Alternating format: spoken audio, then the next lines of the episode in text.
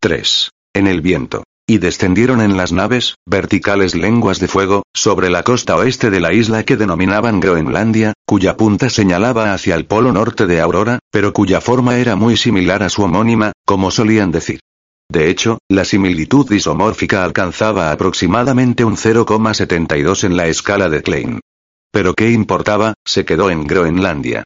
La roca de la que estaba formada era principalmente dolerita negra, alisada y aplanada por el hielo de una era glacial. Los transbordadores que transportaban a la gente aterrizaron sin incidentes sobre la costa oeste, cerca de los transportes robóticos que habían enviado a modo de avanzadilla.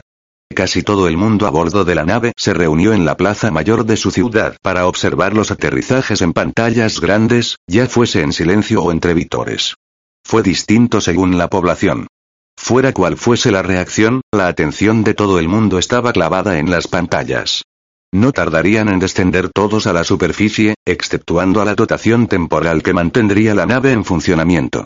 Aparte de estas personas, todo el mundo debía vivir en Aurora. Eso estaba bien, porque casi todos los que habían expresado una opinión decían querer desembarcar. Algunos confesaron tener miedo, incluso unos pocos dijeron no tener el menor interés en bajar, aseguraban sentirse satisfechos a bordo.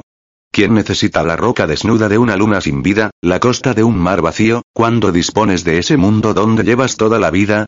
Algunos se hacían esta pregunta, pero la mayoría se respondía, yo. Observaron los aterrizajes en las grandes pantallas con una intensidad que ninguna otra cosa les había inspirado. Promedio de ritmo cardíaco. 110 pulsaciones por minuto. Un nuevo mundo, una nueva vida, un nuevo sistema solar que pretendían habitar, terraformar y confiar a las generaciones que los sucediesen. La culminación de un viaje que había empezado en la sabana alrededor de 100.000 años antes. El inicio de una nueva historia, un nuevo inicio de por sí, como el inicio del tiempo. Día 1, año 0. A 0, 1. Según el calendario de a bordo, 170.040.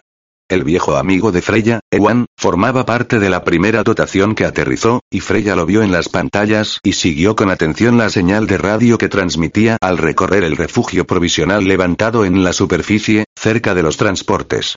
Todos los componentes del grupo de desembarco transmitían a familiares, amigos, a la población, al bioma, a la nave.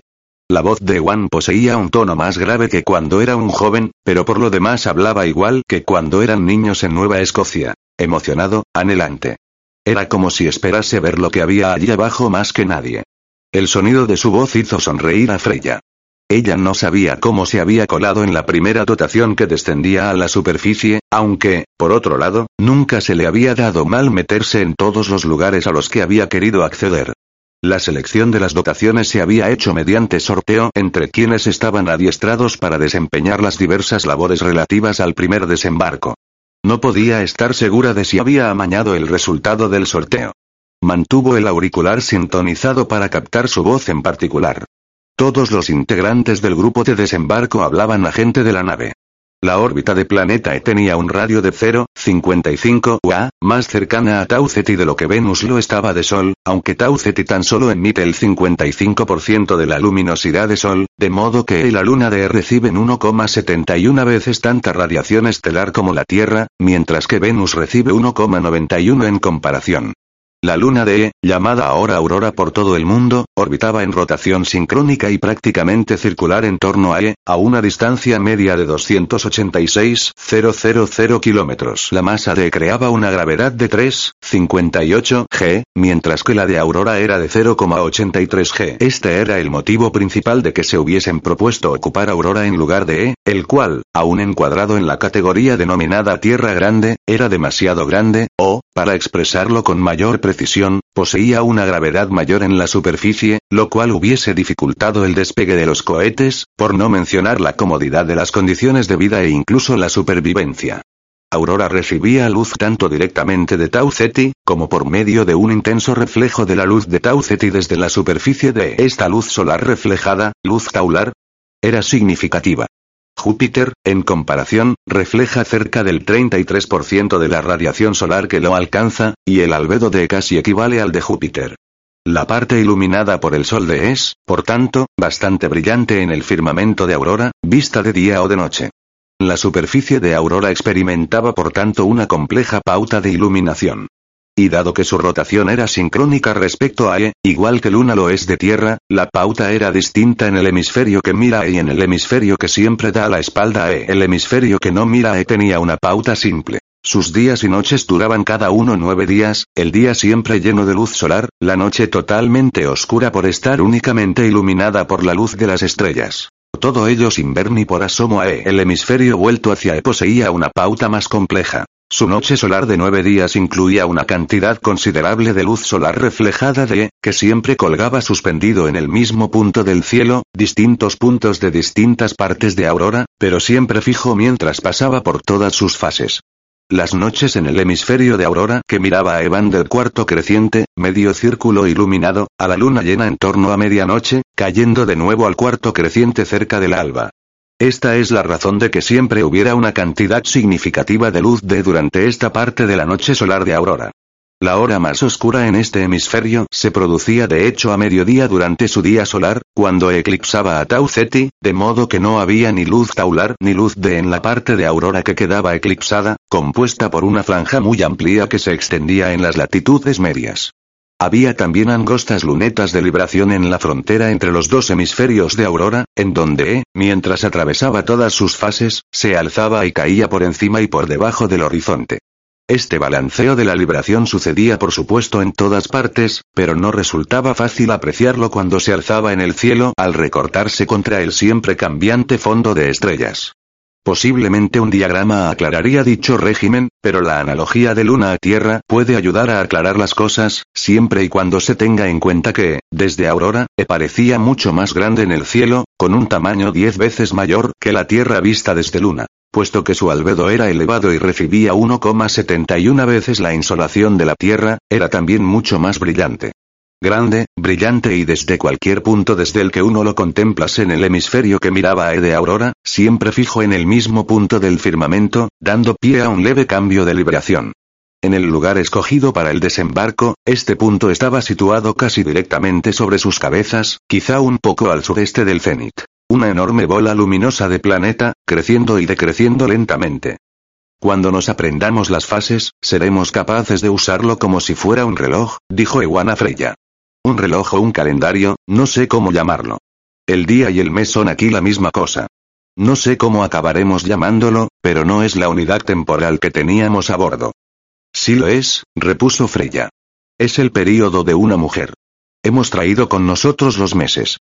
Ah, sí, supongo que sí. En fin, ahora volvemos a tener un cielo. Pero solo dura 18 días. Me pregunto si eso nos complicará las cosas. Ya lo averiguaremos. Habían escogido aterrizar en Groenlandia debido en parte a que se encontraba en el hemisferio que miraba a E. Alguien había dicho que si te ponías de pie en el levantando la vista hacia Aurora, Groenlandia se hubiese ubicado, en el disco de Aurora, cerca del lugar donde la lágrima hubiese abandonado el ojo izquierdo del hombre de la luna, en la luna vista desde la Tierra. Bonita analogía. El complejo régimen de luz de aurora creaba fuertes vientos en su atmósfera, y las olas de la superficie del océano eran por tanto de un tamaño considerable. Dichas olas tenían un fetch muy largo, en algunas latitudes no encontraban tierra por ninguna parte, sino que circulaban alrededor del mundo sin obstrucción, y siempre bajo el tirón de 0,83 g, así que a menudo alcanzaban una considerable amplitud, superior a los 100 metros de la cresta al seno, con las crestas separadas entre sí por un kilómetro. Estas olas eran mayores que ninguna que se hubiese registrado en la Tierra, a excepción de los tsunamis. Y, como nunca desaparecían, durante las noches de nueve días, la superficie del mar solo se congelaba en ciertas bahías, y a sotavento de diversas islas. Cuando llegase el momento de que la gente de Aurora se hiciese a la mar, perspectiva a la que muchos aludían con entusiasmo, la navegación supondría asumir desafíos considerables. Así que ahora nos disponemos a salir de la estación, informó Ewan a través del altavoz del casco. En el interior de la nave, 287 personas escuchaban su transmisión, mientras que otras 1814 atendían a otros miembros de la expedición de desembarco que partía de la estación. 170.043, a 03. Traje completo, los trajes son muy flexibles y livianos. Dispone de un buen visor de datos frontal, y el casco es de burbuja completa, al menos que yo pueda ver, así que no hay problema en llevarlo a todas horas. La gravedad es parecida a la que reina en la nave, y afuera el aire es límpido. Parece ventoso, aunque no sé por qué lo digo. Supongo que lo oigo pasar sobre los edificios de la estación, puede que hasta sobre las rocas. Estamos lo bastante lejos del mar para que no sea visible desde aquí, pero espero que tomemos el vehículo al oeste hasta alcanzar la bahía que queda a poniente de aquí y poderle echar un vistazo. André, ¿estás listo para partir? De acuerdo, todos estamos listos. Seis de ellos se disponían a salir para comprobar los transportes robóticos y los vehículos que estaban decididos a conducir. Si los vehículos eran buenos, conducirían a poniente hasta la costa, a 5 kilómetros de distancia. Ja ja ja, río Ewan. Freya se acomodó dispuesta a escucharlo y observar la visión que transmitía la cámara de su casco. Ya estamos fuera. A decir verdad, se parece a estar en la nave. Vaya, qué brillante es la luz. Levantó la vista, y la visión del cielo transmitida por la cámara captó el resplandor de Tau Ceti, antes de atenuarlo mediante el uso de filtros y polarización hasta un fulgor apagado pero imponente en el azul real del cielo. Ahí va. Lo he mirado tanto rato que me ha quedado impreso en la retina. Es rojo, rojo y verde al mismo tiempo. Espero no haberme lastimado. No volveré a hacerlo. Pensaba que el visor interpondría antes los filtros. Se va poco a poco. Bueno, lección aprendida. No mirar al sol. Mejor mirar a E. Caramba. Qué gigantesco y redondo es en el cielo. Ahora mismo la parte iluminada es un cuarto creciente, aunque también distingo la parte oscura perfectamente. Me pregunto si la cámara lo capta bien. También veo los dibujos de las nubes sin mayores problemas. Parece que un gran frente cubre la mayoría de la parte oscura y se extiende a la parte que está iluminada. Tengo sobre mí una doble sombra, aunque la que proyecta la luz de es muy tenue. Vaya. Menuda racha de viento. Es muy ventoso. Aquí no hay nada para que pueda demostrarlo, porque las rocas no van a moverse y no veo polvo en el aire. El horizonte parece muy lejano. Dio una vuelta completa sobre sí, y la audiencia pudo ver el terreno llano que se extendía en todas direcciones. Roca desnuda, negra, con cierta tonalidad rojiza, cubierta de estrías poco profundas. Como en el Burren, comentó alguien, una parte de Irlanda donde un casquete de hielo se había deslizado sobre la roca plana y arrastrado cualquier cosa suelta, dejando unos surcos largos que cruzaban la superficie rocosa. Nunca hace este viento en la nave. ¿Pueden calcular los trajes la velocidad del viento? Sí. 66 kilómetros por hora. No está mal. Basta para tener la sensación de que alguien invisible te está dando empujones, y alguien que no destaca precisamente por su amabilidad, río. El resto de sus compañeros también rieron, tropezando unos con otros y aferrándose entre sí. Aparte de las payasadas, no había indicios visibles que apuntasen a la presencia del viento. Los cirros salpicaban el cielo, que era azul real o violeta oscuro. Los cirros parecían mantenerse inmóviles en su lugar, a pesar del viento. La presión atmosférica en la superficie era de 736 milibares, por tanto equivalente aproximadamente a unos 2.000 metros sobre el nivel del mar en la Tierra, aunque ahí tan solo se encontraran a 34,6 metros sobre el nivel del mar de Aurora. El viento superaba en fuerza a cualquier otro que hubiesen experimentado a bordo de la nave al menos por un margen de 20 kilómetros por hora. El vehículo de superficie tenía la batería cargada, así que se subieron a él y condujeron hacia poniente. La luz de Tau Ceti resplandecía en la roca, delante de ellos. De vez en cuando debían dar un rodeo para evitar depresiones poco profundas que formaban los gravens, pero la mayor parte de su recorrido lo hicieron en línea recta hacia el oeste, ya que la mayoría de ellas también discurrían de este a oeste. La visión de las cámaras instaladas en los cascos daba pequeños botes a veces. El vehículo contaba con una buena amortiguación. Los exploradores reían cuando daban un salto. Tampoco había a bordo de la nave ningún fenómeno capaz de reproducir eso. Quizá no había nada en la nave que se pareciese remotamente a lo que experimentaban en ese momento. Como experiencia gestal debía de ser nueva. El horizonte desde su punto de vista, a unos tres metros sobre el terreno, se encontraba a muchos kilómetros de distancia, igual que lo estaba en la Tierra, lo cual tenía sentido. El diámetro de Aurora era el 102% del de la Tierra. Su gravedad tan solo era de 0,83 g porque Aurora poseía una densidad menor que la terrestre. ¡Eh, mirad eso de ahí! exclamó Ewan. Todos los que iban en el vehículo lanzaron exclamaciones. Habían llegado a un punto en que veían el océano de Aurora. se extendía al oeste, a la luz de última hora de la tarde, y parecía una inmensa lámina broncínea, cubierta por olas que eran negras por contraste. Para cuando alcanzaron un corto peñasco que miraba a la orilla del mar, la lámina oceánica había cambiado de color, pasando del bronce arrugado a un plata y cobalto con textura de malla, y el fuerte viento costero coronaba de palomillas el oleaje. Ewan no dejaba de decir cosas como mirad eso. Caramba. Hay que ver. Miradlo bien. Pero miradlo bien. Incluso a bordo de la nave hubo gente que exclamaba asombrada. Los exploradores salieron del vehículo y caminaron hacia el borde del acantilado. Por suerte, cuando el viento los alcanzaba y les hacía perder el equilibrio, siempre los empujaba tierra adentro. El borde del acantilado estaba más o menos a unos 20 metros sobre el océano.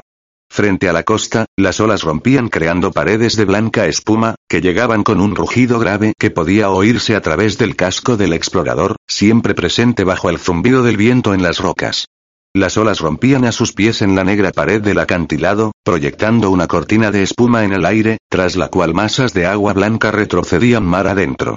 El viento arrojaba la mayor parte de las salpicaduras sobre las rocas, aunque también una bruma densa y visible, se alzaba sobre el borde del acantilado y caía sobre ellos de inmediato procedente del este.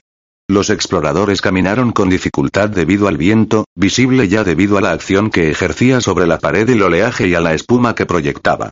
Ola tras ola rompían en la costa y retrocedían blancas al mar, dejando a su paso sendas de espuma tras cada rota pared blanca. El reflujo procedente de los acantilados reculaba trazando arcos que discurrían sobre los rompientes entrantes. Cuando chocaban, cortinas de espuma se alzaban al viento, antes de precipitarse de nuevo a tierra. Era una visión compleja y enorme, brillantemente iluminada, de movimientos violentos y, como todo el mundo pudo oír a través de los micrófonos de los cascos de los exploradores, muy, muy ruidosa. Ahí en ese instante, Aurora rugía, aullaba, detonaba, chillaba y silbaba. Uno de los exploradores cayó derribado al suelo, gateó, se puso a cuatro patas y se incorporó, cuidando el equilibrio antes de ponerse cara al viento y dar cuatro o cinco pasos rápidos, haciendo aspavientos, inclinado hacia adelante para mantener la posición. Todos rieron. Cabía preguntarse qué harían en un mundo tan ventoso, comentó Freya a Vadim, siempre y cuando el viento mantuviese continuamente tal fuerza. Añadió que, más que ella, era el fantasma de Debbie quien se preocupaba en su interior. Por su parte quería descender tan pronto como fuese posible y sentir aquel viento. Entretanto, en la superficie de Aurora, habían puesto a trabajar a los robots de construcción en sus diversas tareas. La lenta puesta de sol daba pie a una noche iluminada por la luz de en cuarto creciente. La luz de ese difuminaba hasta cubrir la atmósfera de un leve fulgor, como una especie de débil neblina blanca en la que los colonos descubrieron que podía verse bien. El cielo no oscurecía, sino que conservaba un azul centelleante donde eran visibles unas pocas estrellas. La dolerita de Groenlandia era dura y uniforme, y no contenía muchos minerales útiles. Esos tendrían que buscarlos, pero entre tanto, deberían trabajar con dolerita.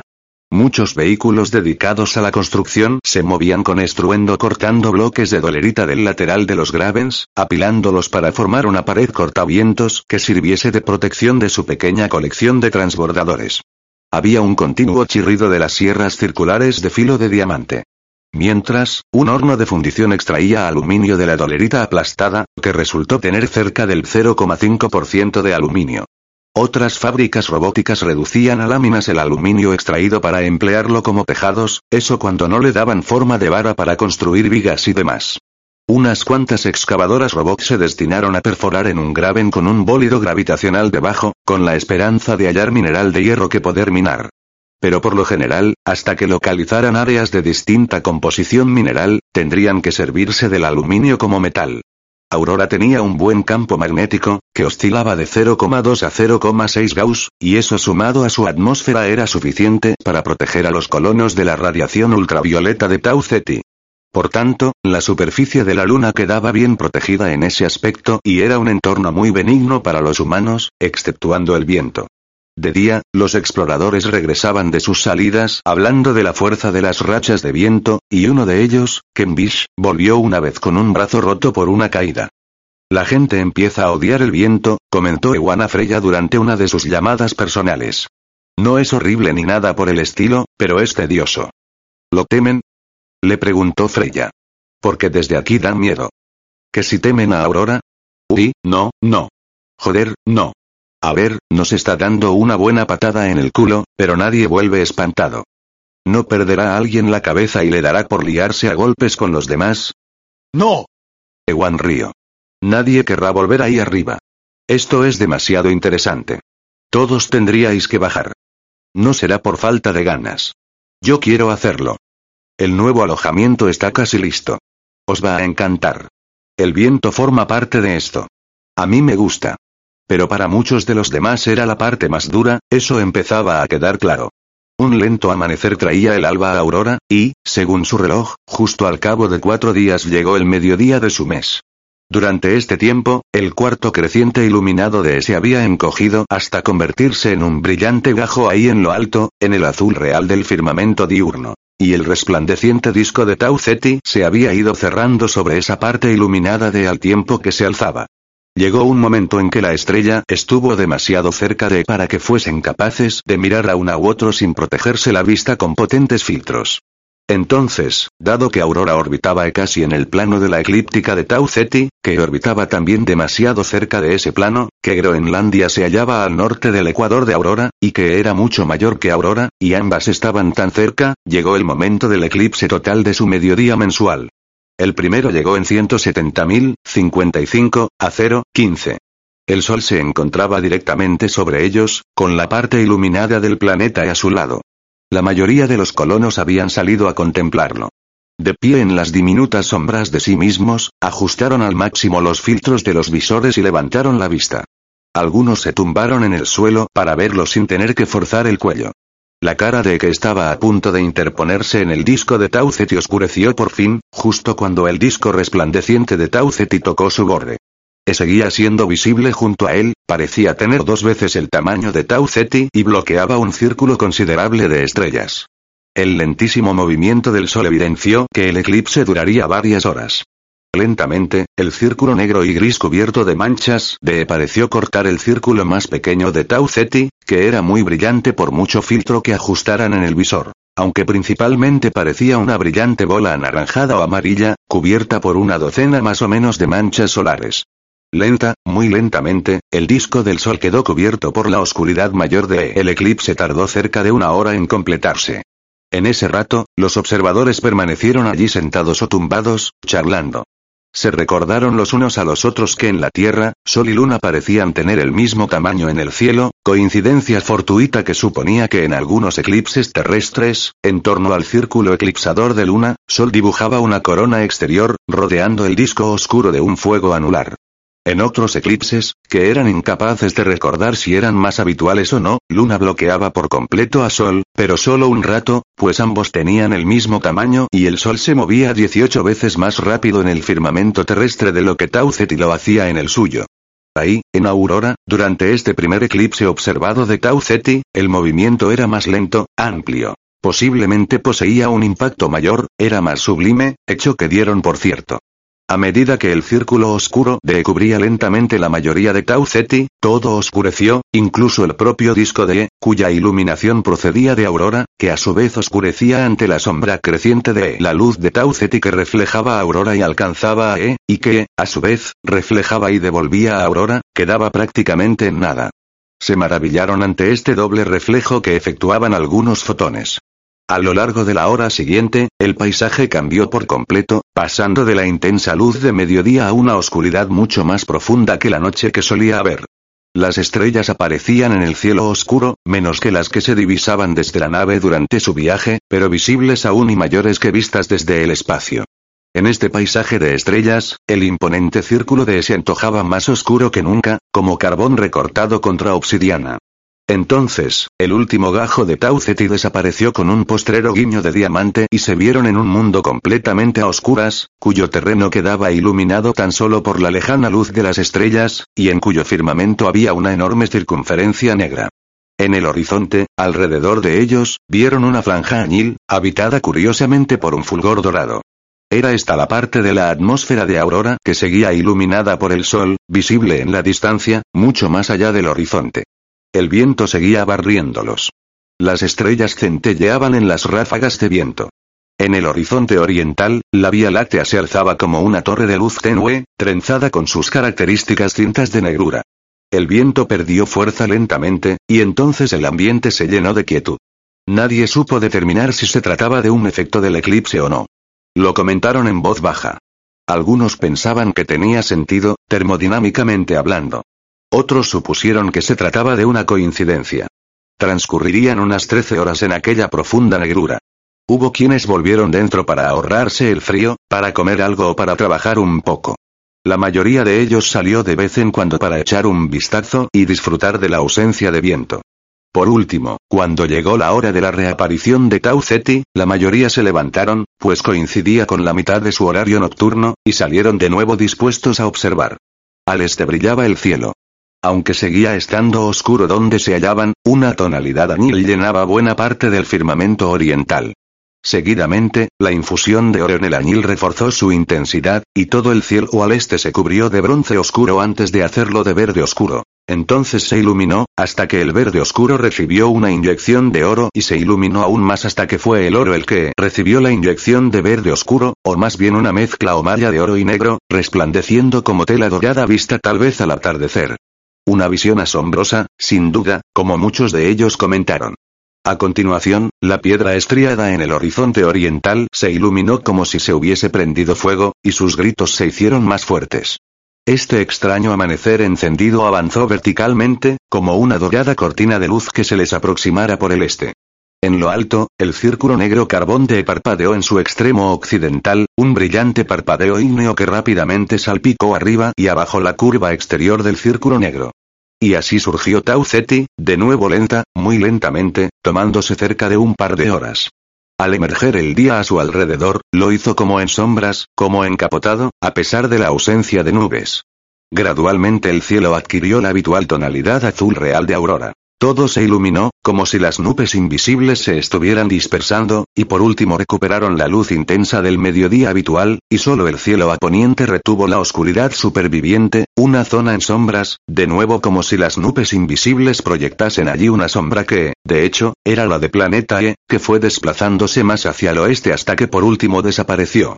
Entonces volvió a ser mediodía, y así sería durante los cuatro días siguientes, con en cuarto creciente en lo alto, gris oscuro más que negro, con las manchas de sus propias formaciones nubosas claramente visibles, el cuarto creciente de su cara oeste haciéndose poco a poco cada vez mayor.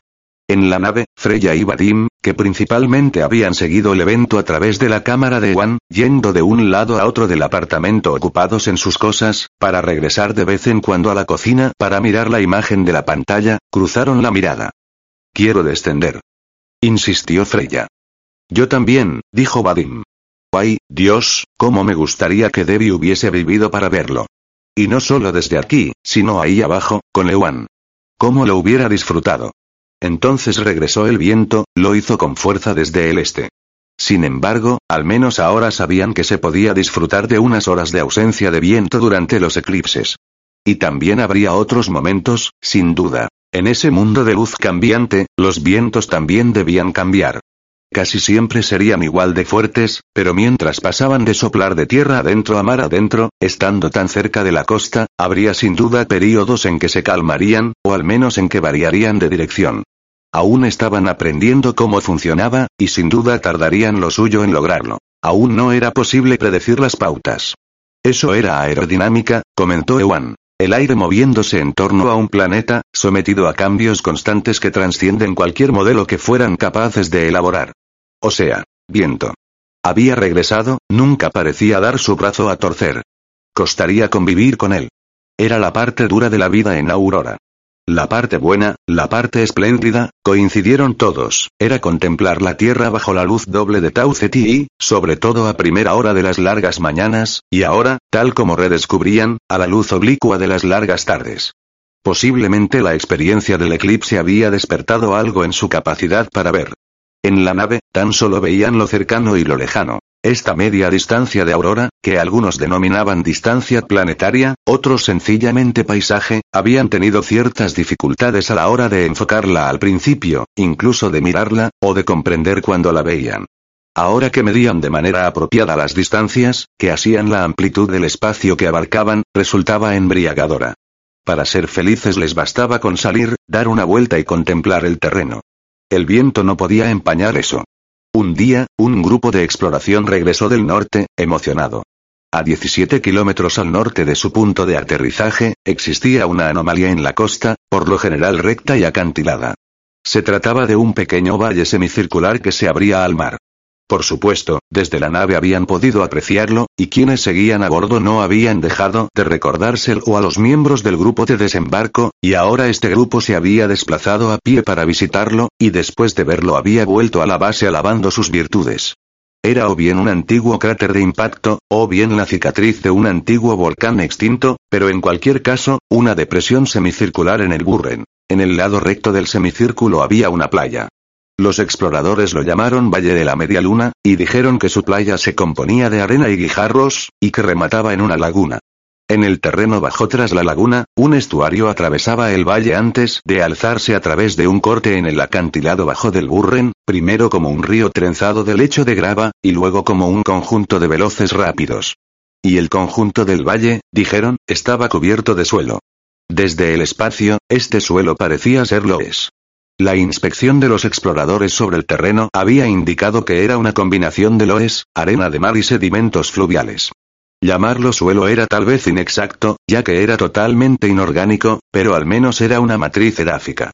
Podían transformarlo rápidamente en suelo. Eran noticias tan prometedoras que los colonos decidieron rápidamente que debían trasladarse allí. No tuvieron problema en admitir que uno de sus atractivos más fuertes consistía en la perspectiva de ponerse al abrigo del viento. Pero también había otras ventajas. Acceso al océano, un buen suministro de agua potable, terreno potencial para la agricultura. La perspectiva resultaba tan atractiva que algunos de ellos se preguntaron incluso por qué no habían aterrizado allí en primer lugar, pero hubo gente a bordo, a quienes la nave tuvo que apuntárselo a su vez, que no tardó en recordarles que los vehículos robot habían tenido que dar un amplio rodeo con respecto al valle para asegurarse de posarse en roca llana. Pero ahora se hallaban a salvo en tierra, y en modo de exploración, y su asentamiento seguía siendo móvil por componerse enteramente de vehículos. Habían construido la pared para ponerse a salvo del viento, pero no habían empezado a levantar edificios. Así que podían trasladarse sin mayores problemas. Por tanto, a lo largo de los días siguientes, todos los miembros de la estación se acercaron a pie a contemplar el valle marino, y acordaron nada más ver lo que el traslado era necesario. Esta clase de unanimidad se decía que sucedía de manera tan infrecuente a bordo, de hecho, nunca se había producido, que la gente que seguía en la nave no tuvo problemas en consentir el plan acordado en la superficie. Como si pudiéramos impedírselo, comentó Freya a Vadim. Vadim asintió. Dice Aran que actúan con una ominosa autonomía. Pero no pasa nada. Los demás no tardaremos en descender. Y parece un buen lugar. En ese punto, había gente a bordo que era transportada a la superficie de la Luna en módulos que después les servían de alojamiento. Nada iba tan rápido como muchos a bordo hubieran querido, pero todo el mundo coincidía en que nada podía hacerse para acelerar el proceso. Solo disponían de un número limitado de transportes que luego había que reabastecer y lanzar de nuevo al espacio. El traslado del asentamiento al valle que miraba a la bahía de la Media Luna suponía un nuevo retraso para las labores de ampliación de los alojamientos. Pero el sentimiento general era que ese breve retraso valía la pena, dadas las diversas ventajas que conllevaría dicho traslado. Así que los colonos pusieron manos a la obra de cara al traslado, labor que parecía simple hasta que empezaron a hacerla, cuando los pequeños declives y quiebros del Burren resultaron ser un impedimento mayor para mover los habitáculos de lo que habían previsto. No costaba sortear los gravens pequeños y poco profundos, de modo que no habían tenido mayores problemas a la hora de acercarse caminando al valle y volver desde allí. Pero trasladar los módulos sobre ruedas, así como los vehículos robot de construcción, e incluso los vehículos en los que se desplazaban, no resultó tarea fácil. Y los Gravens seguían una pauta este-oeste y eran tan largos que a menudo no había manera de sortearlos. Hallaron una ruta mejor que cruzaba las menos depresiones posibles, empleando el algoritmo que soluciona el problema del vendedor ambulante, conocido por todo aquel a quien le preocupan los errores endémicos de ciertos algoritmos voraces. Pero incluso después de una comprobación exhaustiva, el número mínimo de travesías del Graben resultó ser 11. Había que tender puentes en cada una de estas depresiones, lo cual no era fácil dada la escasez de materiales y el peso de la carga que llevaban los vehículos con ruedas. De modo que fue un trayecto lento y farragoso, y al poco tiempo de comenzar volvió a ponerse el sol. No permitieron que esto los detuviera, pues habían decidido que podían realizar el viaje a la luz de colgaba en lo alto, en su lugar de costumbre, medio iluminado, lo que en la Tierra se hubiese considerado un cuarto creciente. Cabe decir que se trata de un nombre inusualmente lógico. Poco después de ponerse el sol estaba tan oscuro como suele estarlo de noche, ya que pasó de cuarto creciente a entero y luego fue perdiendo fuerza a medida que asumía el otro cuarto creciente antes del amanecer.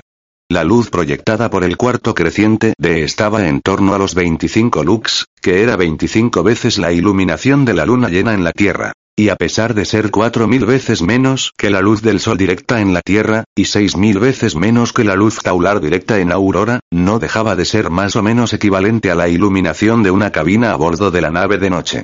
Así que trabajaron con esta luz, formaron una larga caravana de vehículos y se dirigieron al norte sobre el Burren. Al final aseguraron que la luz de era hermosa, que no cansaba la vista, que las cosas perdían algo de color, pero que era posible verlas sin problemas. Ewan y el resto del equipo encargado de la construcción de puentes entró en acción cuando alcanzaron el extremo de la primera depresión. Uno de ellos condujo un vehículo capaz de cortar piedra hasta el borde, lejos del punto por el que pretendían cruzar, y puso en funcionamiento una extensión con forma de sierra en la retroexcavadora del vehículo. Cortó cubos de roca de los laterales escarpados del graben, que fueron levantados a continuación y transportados en la retroexcavadora hasta una parte empinada y todo lo vertical como podía encontrarse. Costó que el primer cubo se soltara, pero con algún que otro golpe con el lateral de la retroexcavadora lo lograron. Los cubos de 3 metros de lado eran los mayores que el vehículo podía levantar con seguridad. Una vez llevados al borde del graben, los hacían bajar sobre la depresión, todo muy lentamente, sobre todo si el viento era más racheado que de costumbre. Cada cuatro o cinco bloques, debían parar para cambiar las hojas de la sierra que empleaban, tanto las circulares como las finas hojas verticales que Juan había apodado hilo dental. La impresora aprovechaba las hojas gastadas para dotarlas de nuevos bordes de diamante sintético, que luego reutilizaban para seguir cortando cubos y depositarlos en la depresión para improvisar una especie de rampa. Cuando ésta se extendía en la depresión hasta el punto en que el vehículo no alcanzaba el lugar donde seguir colocando cubos, llenaban los huecos entre cubos con grava que otros equipos habían aplastado, y por último desenrollaban a mano una malla de aluminio que dotaba al puente de una superficie llana por la que poder conducir. Ewan llevaba entonces el vehículo cortador por esta rampa, con un cubo colgando del extremo frontal. Todo el conjunto tenía un aspecto muy precario, sobre todo cuando el viento lo zarandeaba con fuerza, hasta que alcanzaba el borde de la nueva rampa, y podía bajar el siguiente cubo de roca y colocarlo en su lugar. Casi habían terminado con la primera de estas rampas, cuando Eliza colocó un nuevo cubo en su lugar, sin reparar en que el fondo de la depresión no era llano. Esto se debió quizá al hecho de trabajar a la luz de, pero, de todos modos, el nuevo cubo encajó de tal manera que su vehículo no podría levantarlo ni moverlo, sin inclinarse peligrosamente. Ewan asumió el control de manos de Eliza para probar suerte, pero tampoco él fue capaz de moverlo, aunque sí inclinó el vehículo de lado y peligrosamente. Ahí se quedó bloqueando el paso, la rampa infranqueable, e inclinado como estaba parecía que tendrían que abandonar esa rampa y empezar desde cero. Déjame probar algo, propuso Ewan, que empleó la sierra para hacer un corte trapezoidal en la parte superior del cubo inclinado, para a continuación encajarlo debajo del cubo inclinado. Después de encajar la punta de martinete y de allanar el conjunto con la grúa, llegaron a la conclusión de que era lo bastante estable para poder pasar por encima, así que siguieron cortando cubos y colocándolos en la depresión, con mayor cuidado que nunca, a menudo con Ewan a los mandos para hacer los últimos ajustes. Está hecho todo un artista, comentó Vadima Freya mientras observaban las operaciones desde la nave. Esa es la razón de que él esté ahí abajo, y yo no, dijo ella. Ahí no necesitan a aprendices de todo y maestros de nada. Te equivocas, dijo Vadim. Los necesitan. Y además fue por sorteo, recuérdalo. Después de tres días de trabajo, concluyeron la rampa que cruzaba la depresión. Enviaron a cruzarla a un camión robot, que pasó sin incidentes sobre la alfombra de aluminio. Todo estaba en orden, y condujeron o dirigieron al resto de los vehículos a través de la rampa. Su caravana se componía de 37 vehículos que variaban en tamaño desde el vehículo con capacidad para cuatro personas a contenedores móviles, que eran las partes modulares de sus edificios. Todos ellos cruzaron sin mayores problemas.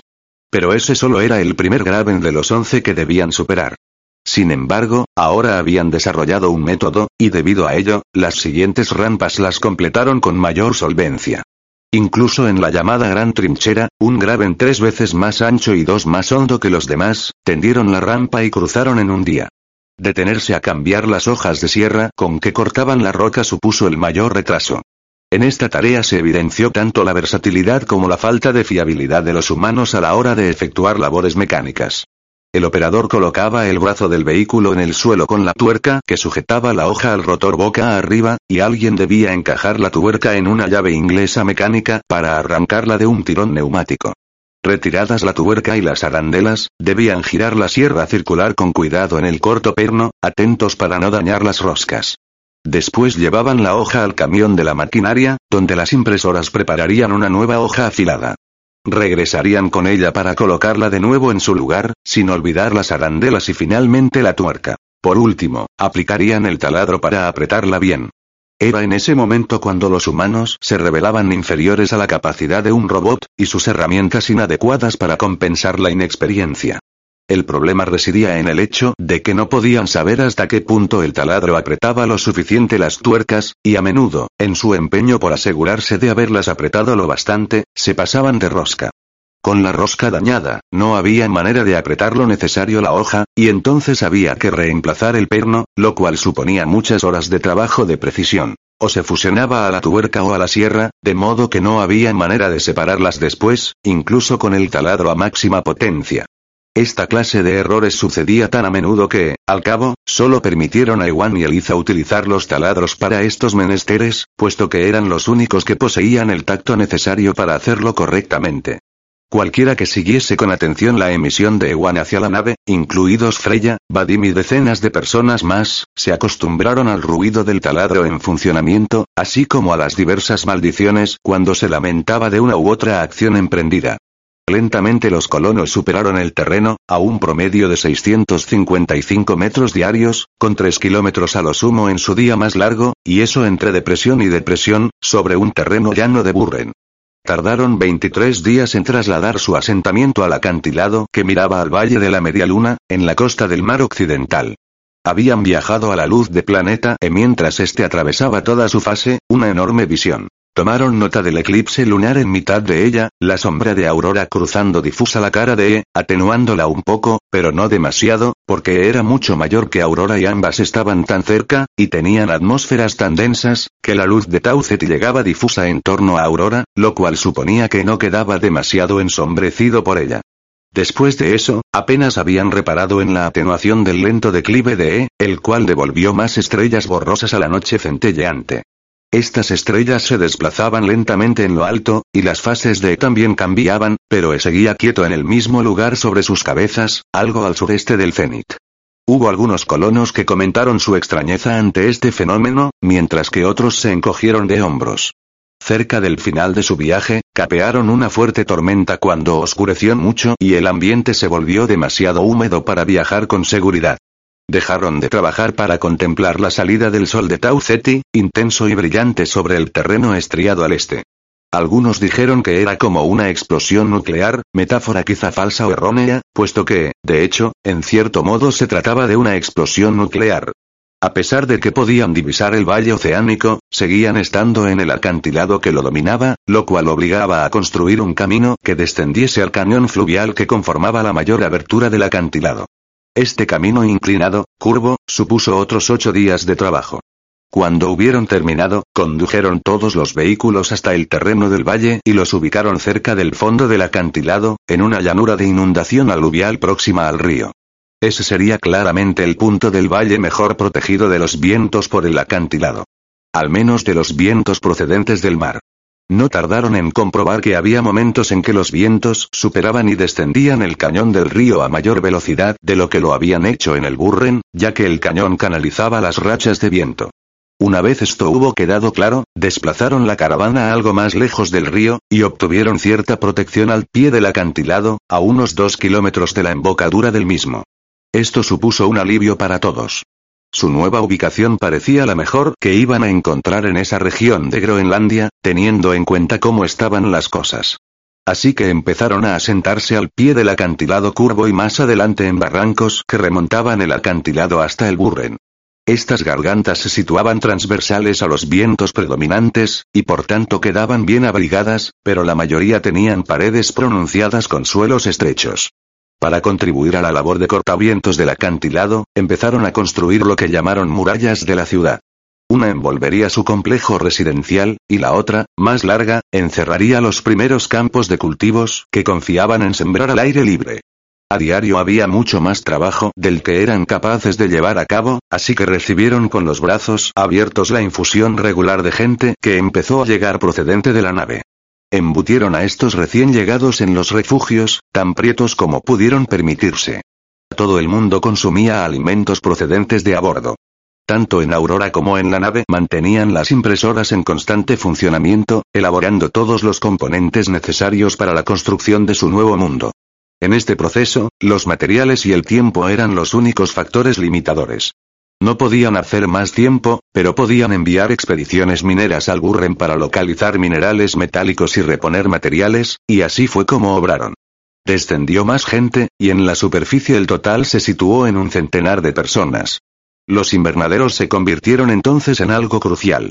Esperaban con el tiempo ser capaces de cultivar al aire libre, cuya composición química era adecuada para esta labor, muy similar a los parámetros terráqueos. Pero durante las noches de nueve días, a pesar de la tenue luz que proyectaba en lo alto, el termómetro caía a temperaturas bajo cero. La solución a esto no era obvia, en lo tocante a la agricultura. Había plantas muy tolerantes con el invierno que resistían el frío y eran capaces de detener sus funciones y sobrevivir a la congelación. Los laboratorios de agricultura tanto de la nave como de Aurora investigaban cómo estas plantas lograban hacerlo, y si podían transportarse los genes de dicha capacidad a otras plantas. También investigaban los genes capaces de ayudar a las plantas a adaptarse al ciclo de día-mes en lugar de a las estaciones anuales, pero el resultado de este empeño no estaba claro. Por ahora, con independencia de lo que terminasen cultivando, los invernaderos eran necesarios. Al principio, la mayoría del espacio destinado a invernaderos se destinó a producir el propio suelo. En contraposición con la tierra, el suelo poseía cerca de un 20% de materia orgánica, y las plantas eran mucho más felices creciendo en el que en el loes muerto que caracterizaba el valle. Cuando tuvieron suelo viable, que por suerte crecía en tanques llenos de loes a una velocidad cercana a la propia reproducción de las bacterias, lo extendieron por invernaderos y terrenos de cultivo. Al principio se trataba principalmente de bambú rápido, bambú que habían cuidado durante todo el largo viaje a Tau Ceti sin tener una necesidad real de él. Ahora cobró protagonismo, ya que constituía un material crucial para la construcción, que aportaba fuertes vigas a una velocidad de crecimiento de un metro diario. Entretanto, el alimento de los colonos siguió proviniendo principalmente de la nave, que se encargaba de transportarlo a la superficie. Esto supuso otro problema de abastecimiento. Tenían transportes robot capaces de descender a la superficie de Aurora desde la nave, reabastecer combustible y efectuar un lanzamiento de vuelta a bordo, pero necesitaban combustible. Una de las fábricas del valle se dedicaba única y exclusivamente a descomponer agua en oxígeno e hidrógeno, principales componentes del combustible de los cohetes. También la fábrica necesitaba combustible para funcionar, y la descomposición del agua era una labor que requería de un dispendio de energía considerable. Contaban con dos potentes reactores nucleares en la superficie, capaces de aportar 400 megawatts en total. Pero el uranio y el plutonio de los reactores no durarían eternamente, y el suministro de la nave solo era adecuado para esta. ¿Había uranio en Aurora? Según las teorías estándar de formación planetaria, debía haberlo. Pero todo el sistema de Tau Ceti era menos metálico que el sistema solar, y los metales pesados solo se acumulaban adecuadamente en cuerpos planetarios con una constante acción tectónica o de flexión mareal. No estaba claro que Aurora hubiese tenido en algún momento ninguna de ellas, y dada la incertidumbre que rodeaba la cuestión, el consenso era que iban a tener que dedicar buena parte de su esfuerzo de fabricación a la construcción de generadores de energía eólica en el Burren. Porque lo que estaba claro era que iban a tener viento de sobra. La gente del nuevo asentamiento lo llamó Balsei, en homenaje a una aldea situada en la costa occidental de la Groenlandia terrestre. Rápidamente la expandieron alrededor de los invernaderos. Las canteras y las fundiciones proporcionaron bloques de piedra y hojas de aluminio para la construcción, además de ventanas de cristal para el techo y las paredes de los invernaderos. La pared de la ciudad ayudó a solventar el problema del viento. Algunos decían que Balsei parecía una especie de pequeña ciudad medieval amurallada. Comprobaron que los vientos cambiaban de un modo predecible a lo largo de los días mes. Cuando el aire sobre una región se pasaba nueve días seguidos iluminado por Tau Ceti, se calentaba y ascendía, creando bajas presiones en la superficie que el aire frío nocturno se apresuraba a rellenar. Entonces, cuando llegaba el atardecer y una región pasaba nueve días de noche, se enfriaba de manera tan drástica que la nieve y el hielo hacían acto de presencia en todas las islas, y el hielo marino cubría las bahías y trechos del océano más calmados, aunque por lo general no el mar abierto, demasiado sacudido por el oleaje y el viento como para congelarse. El aire frío en descenso creaba presiones que se disparaban hacia los laterales, llenando el hueco relativo bajo el aire en ascenso en la cara iluminada por el sol. Por tanto, siempre soplaba el viento, sobre todo de la noche al día. Las largas noches en el hemisferio interior nunca eran tan frías como las que caracterizaban al hemisferio exterior, a pesar de caer por debajo de la temperatura de congelación. Si planeaban dedicarse a la agricultura al aire libre, tendrían que adaptar las plantas terrestres para que pasaran del ciclo anual al mensual. Observando cómo crecía un metro diario el bambú, parecía posible que pudieran adaptar por ingeniería genética cultivos que cosechar al cabo de nueve días. Pero nadie podía tener la seguridad de cómo resultaría, ni siquiera de si realmente era posible hacerlo. Si debían confinar por entero su agricultura a los invernaderos, se antojaba una seria limitación. Pero ya cruzarían ese puente cuando lo tendieran, tal como expresó Vadim. Mientras, en términos de viento, que por fuerza no dejaba de situarse en su centro de atención, las corrientes de aire mensuales mostraban cierta regularidad, aunque no fueran del todo consistentes. Tenían una dependencia considerable en condiciones que eran siempre cambiantes. Pero a medida que averiguaban más detalles relativos al tiempo atmosférico de Aurora, empezaron a identificar ciertas pautas. Había algo totalmente obvio. La mayoría de los días serían ventosos. El año de duraba 169 días terrestres. El mes auroriano constaba de 17,96 días terrestres, por tanto dividido en el año solar de 169 días, daba un resultado de 9,2 meses por año, de ahí el problema habitual de intentar reconciliar los meses lunares con los años solares. Pero de eso no se preocupaban en ese momento. Mientras los robots se encargaban de levantar la muralla, concluido el proceso de trazar la ciudad y preparados los solares para iniciar la construcción, Ewan solía sumarse a los equipos que salían a explorar el valle marino. Y quería quitarse el casco y respirar el aire del lugar. Lo cual no constituyó precisamente una sorpresa para Freya. Los datos de las estaciones de control dejaban claro que la atmósfera de Aurora era respirable para el ser humano, que la atmósfera auroriana era la condición más parecida a la existente en la Tierra de su nuevo hogar, y la principal razón de que puntuase tan alto en las categorías de analogías terrestres. Así que a medida que Ewan fue acompañando más asiduamente a las expediciones de exploración, insistió más y más en obtener permiso oficial para quitarse el casco. Sucederá tarde o temprano, dijo. ¿Por qué no ahora? ¿Qué nos lo impide? ¿Qué es lo que tanto tememos? A las toxinas no detectadas, por supuesto. Eso fue lo que le dijeron, y en opinión de Freya la precaución era evidente y justificada. Combinaciones químicas venenosas, formas de vida invisibles. Debían guiarse por el principio de precaución. El Consejo de Balsei insistió en ello, y también consultó la cuestión al Consejo Ejecutivo de a bordo, que coincidió con su dictamen.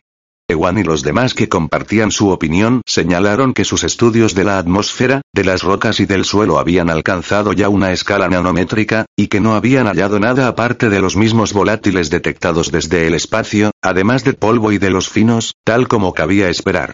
Los gases atmosféricos se parecían mucho a los existentes en la propia atmósfera de la nave, excepto en que eran ligeramente menos densos.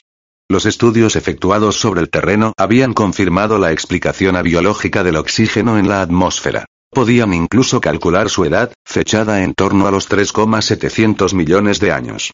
Tau Ceti, brillante entonces, había descompuesto la ardiente agua del mar de Aurora en oxígeno e hidrógeno, y el hidrógeno había escapado al espacio, dejando al oxígeno atrás. Los indicios químicos de esta acción eran inequívocos, hallazgo que había asegurado al grupo de química que efectivamente disponían del lugar para ellos, tal como apuntaba todo lo que iban averiguando. Ewan quería iniciar esa parte de su nueva historia, la primera salida al exterior sin ayuda para respirar. Freya se lo comentó en una ocasión que hablaron, y él respondió. Pues claro. Quiero sentir cómo ese ventarrón me llena los pulmones. El Consejo Ejecutivo siguió ignorando al grupo de biología y denegó el permiso, a Ewan y a cualquiera. Una vez se rompiese el sello entre ellos y Aurora, no habría vuelta atrás. Debían esperar. Experimentar antes con plantas y animales. Mostrarse pacientes. Asegurarse. Freya se preguntaba qué habría dicho Debbie al respecto, y preguntó a Vadim cuál era su opinión, pero este se limitó a negar con un gesto. No estoy seguro, dijo. Ella era a la vez atrevida y cauta. ¿Qué habría dicho al respecto? No tengo ni idea. El Consejo Ejecutivo pidió al Consejo de Seguridad que considerase el asunto y emitiese una recomendación, y pidieron a Freya que asistiera a su reunión. Vadim dijo que la invitación se debía a su amistad con Ewan. A los miembros del comité les preocupaba él en particular. El Consejo de Seguridad se reunió para abordar la cuestión. Freya les dijo. He intentado aventurar qué habría opinado Debbie al respecto, y creo que ella hubiera señalado que la gente de Aurora ha tenido que refugiarse en edificios construidos con piedra que han tallado. Se han enfrentado a la piedra con aerosol de diamante y aluminio, pero ha habido períodos durante la construcción en que se han visto expuestos a la piedra cortada.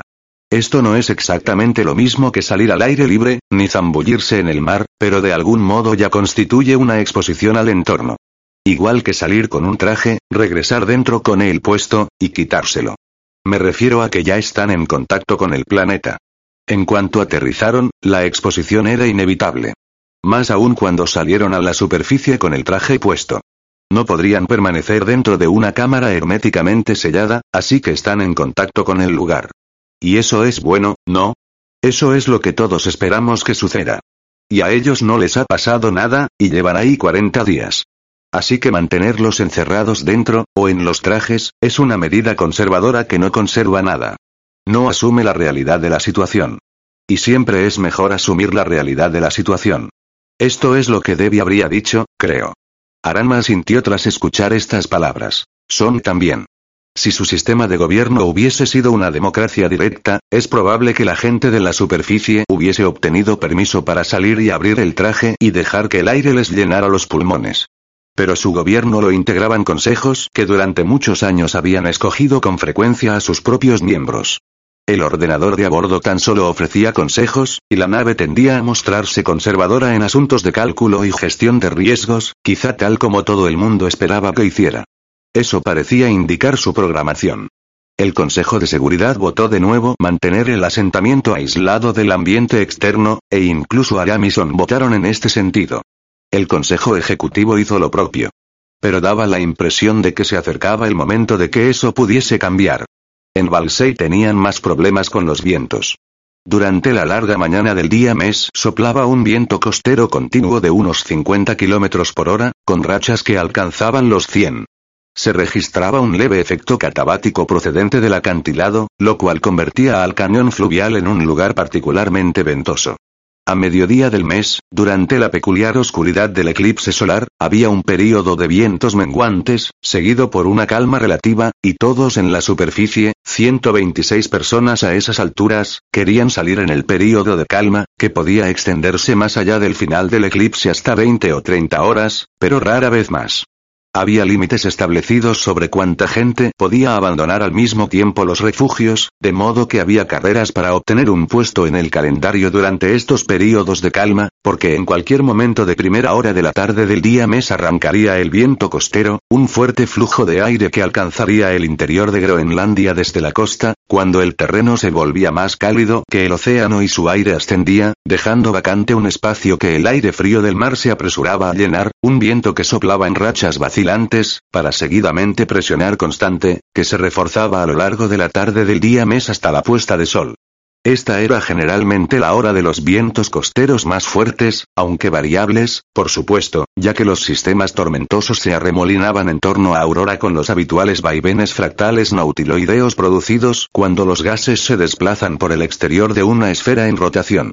Aunque el día auroriano también era su mes, seguía girando una vez en ese día mes, y esa rotación lenta hacía que el aire de la atmósfera perdiese fuerza en relación tanto con la hidrosfera como la litosfera, creando así vientos que giraban y se mezclaban para crear los habituales alisios, los polares y demás. Por tanto, casi siempre ventoso. Cuando no lo era, salían de los refugios y paseaban, disfrutando de la posibilidad de hacerlo sin tener que ir encorvados para protegerse del viento, para evitar que los tirase al suelo. Incluso en la oscuridad del eclipse disfrutaban del hecho de verse al aire libre, la atmósfera en calma, con las luces de linternas y frontales horadando y entrechocando para iluminar el valle marino y el acantilado al fondo. El nombre de Hochi salió en el sorteo de lotería del desembarco, y descendió con el siguiente grupo. En cuanto pudo, se incluyó en la lista para salir de Balsei en traje, y Freya lo siguió en pantalla la primera vez que se expuso al exterior y una racha catabática lo tumbó en el suelo. Todos los miembros de su grupo fueron derribados, exceptuando uno, y todos lanzaron exclamaciones de sorpresa o temor, igual que hizo Freya en la nave. Hochi se arrastró un rato, riendo hasta ponerse al abrigo de la muralla de la ciudad, momento en que volvió a levantarse sin dejar de reír.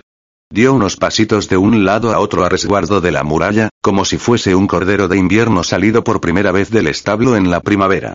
Dio unos brincos. El placer particular de Ewan consistía ahora en recorrer a pie un sendero que había colaborado en abrir y que seguía la parte sur del río, explorando el estuario y después la playa que había entre la laguna y el mar. La arena de la ribera, y también la de la playa, era a menudo compacta, bajo una capa suelta que levantaba el viento para depositar después en dunas en miniatura que fileteaban la arena compacta que había debajo. Cerca del agua había también sombreados a rayas de arena muy finos, cortados a veces por cauces, de forma que se revelaban diversas capas de este tejido formado por ellas. Al principio dijeron que Aurora no tenía mareas, debido a que estaba en rotación sincrónica con Planeta E que, por tanto, tiraba siempre de ella en la misma dirección, pero ahora habían surgido voces en el asentamiento que defendían que la combinación de Tau Ceti y de Planeta E podía tirar con mayor fuerza de Aurora en la dirección de Planeta E, mientras que cuando Tau Ceti se hallaba al otro lado de Aurora, los tirones contrarios de Planeta E y de la estrella cambiarían el agua que cubría la mayor parte de Aurora de modos que podían ser visibles. Y había también leves mareas de libración, creadas cuando Aurora se balanceaba un poco en su parte que daba a E. Así, había dos clases de mareas leves, ambas se desplazaban al compás del día-mes, pero con distintos ritmos. Por supuesto en las playas había a menudo un leve sombreado a rayas que tal vez fuese la demostración de la existencia de estas mareas. No habían sido capaces de medir los cambios de la altura del océano, por tanto había otras personas que aseguraban que el sombreado no era el resultado de ambas mareas pequeñas, sino de la constante afluencia de una ola imponente tras otra ola imponente, y que cada una de estas olas dejaba una huella a un ángulo levemente distinto que la anterior. La mayoría de los científicos que seguían a bordo dudaban que las olas fuesen capaces de dejar marcas tan regulares. Algunos postularon que eran capas de arenisca expuestas al mar, y el residuo de niveles distintos de la altura del mar a lo largo de las distintas eras que había atravesado Aurora en su historia. Resumiendo, dijo Ewan, que o bien son las marcas de las olas individuales, mareas de día-mes, o eones geológicos. Gracias por la aclaración. Se río de buena gana. Ver de cerca la playa y las olas que se le acercaban era uno de los grandes placeres de sus caminatas costeras, tal como confesó a Freya en una de sus charlas privadas. Pasaba buena parte de sus excursiones caminando arriba y abajo del trecho que había al sur de la embocadura del río, deteniéndose a menudo para inspeccionar ciertas partes sentado de cuclillas, tumbado incluso. La mayoría del tiempo fuera de la ciudad lo pasaba recogiendo arena y loes que aportar a sus invernaderos destinados a la elaboración de suelo. De mochila en mochila, regresaba con muestras que consideraba prometedoras.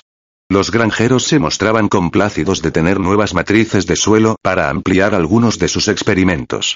Si les gustaban ciertas muestras que les llevaba Juan, salía al volante del todoterreno para recoger una cantidad mayor. Obtenían buenos resultados en ciertos campos, incluyendo algunas plantas modificadas recientemente que producían una cosecha de semillas comestibles en los nueve días de la parte de iluminación diurna del día mes. Lo más probable era que estas plantas de crecimiento rápido siguiesen siendo inusuales, pero podían suplementar cultivos plantados en sus invernaderos para que adoptaran un ritmo más normal. Entre las plantas alteradas que crecían fuera y las que lo hacían en invernaderos, parecía que serían capaces de procurarse alimento suficiente, lo cual les pareció muy emocionante tanto a los colonos en Aurora como a quienes seguían a bordo a la espera de desembarcar. Un día, el 170.139, Ewan salió acompañado por tres amigos. Nanao, Kerry Clarice. Como siempre que salía alguien a emprender caminatas de este tipo, muchos de quienes seguían a bordo de la nave se dispusieron a seguirlos por pantalla, a ver qué les mostraban las cámaras del casco de los caminantes. Ese día, Ewan y sus acompañantes anduvieron en primer lugar hacia el cañón del río. Los rápidos que había en lo alto del cañón empezaban con dos pequeñas cascadas frente al terreno estriado del Burren, seguidas por otras dos cascadas más altas en el cañón, después de lo cual una cortina de agua blanca caía veloz sobre el terreno del valle. Allí el río se dividía en dos por una piedra gigante, y después de eso varios canales serpenteaban por un amplio trecho llano de grava, arena y fango. Un arroyo trenzado. El delta creado por este arroyo tenía forma triangular visto desde lo alto, como muchos deltas terrestres, origen de la expresión delta V. Ewan se situó al pie de la cascada más baja y observó el agua blanca que llovía y se estrellaba en un espumoso esplendor de burbujas. A la luz previa al atardecer, el agua parecía estar hecha de diamantes triturados, dotados de cremosidad. De cuando en cuando, una bruma lo envolvía, la cámara del casco se le empañaba, o la lente retransmitía surcos de agua. El ruido de la cascada era atronador, y si sus compañeros hablaban, y daba la impresión de que lo hacían, quienes seguían las imágenes desde la nave no entendían una palabra. Tampoco estaba claro que el propio Ewan lo hiciera, o que lo intentara. Al cabo de un rato, los cuatro caminantes descendieron por el estuario formando una línea desigual, con Ewan en cabeza. A esas alturas, los colonos habían explorado a conciencia el arroyo trenzado del valle, y habían colocado una pasarela de aluminio sobre un canal, y apartado varias piedras grandes en los bajíos de otros para poder caminar sobre ellas y alcanzar las islas centrales del delta, siguiendo un camino más o menos recto hasta el extremo meridional de la laguna, donde cruzar uno o más puentes de aluminio para llegar a la playa. Las islas que había entre los arroyos trenzados eran de arena, fango, grava o de rubios. Era un camino difícil escogieras el terreno que escogieses, a menos que caminaran por rampas inclinadas naturales y montículos de barro compacto, parecidos a lo que las fuentes terrestres denominaban esker. Había huellas de bota que cruzaban muchas de estas rampas, y que unían muchas de las islas triangulares o con forma de lemniscata del delta. Ewan encabezó la marcha por uno de estos senderos, que al parecer llevaba al mar.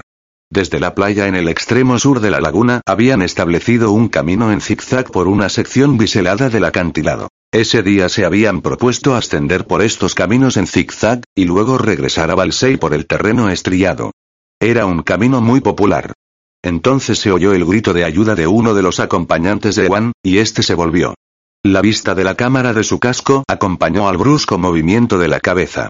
Solo se veía a dos de sus acompañantes, ambos corrían hacia la orilla de uno de los arroyos trenzados. Por lo visto, el cuarto había abandonado el sendero y se encontraba en ese momento hundido hasta la cintura en lo que parecía ser una especie de trecho de arenas movedizas. Por suerte, parecía haber topado con una capa densa, y no daba la impresión de hundirse más. Estaba a unos tres metros del terreno elevado, que parecía idéntico a la arena en la que se había hundido, pero como demostraban sus propias huellas, era firme. Ewan se acercó corriendo hacia ellos y dijo. Clarice, ¿por qué te has metido ahí? Quería echar un vistazo a una roca. Me pareció que podía ser hematita. ¿Dónde está? No era más que el reflejo del sol en un charco. Ewan no respondió de inmediato. Miraba a su alrededor, inspeccionando el terreno. Vale, dijo finalmente. Inclínate hacia nosotros y yo me tumbaré hacia ti, nos cogemos de las muñecas y Nanao y Ker tirarán de nosotros para sacarte. Creo que me he atascado bien. ¿Y si no pueden? Entonces pediremos ayuda. Pero antes debemos asegurarnos de que no podamos valernos por nuestra cuenta. Vas a ponerte perdido de barro. No me importa. ¿Haces pie sobre algo duro, o simplemente has dejado de hundirte? No creo que tenga nada realmente duro bajo los pies. De acuerdo. Inclina la parte superior del tronco sobre la superficie. Allá vamos. Clarice inclinó el pecho sobre el fango, sin apartar la vista de los ojos de Ewan.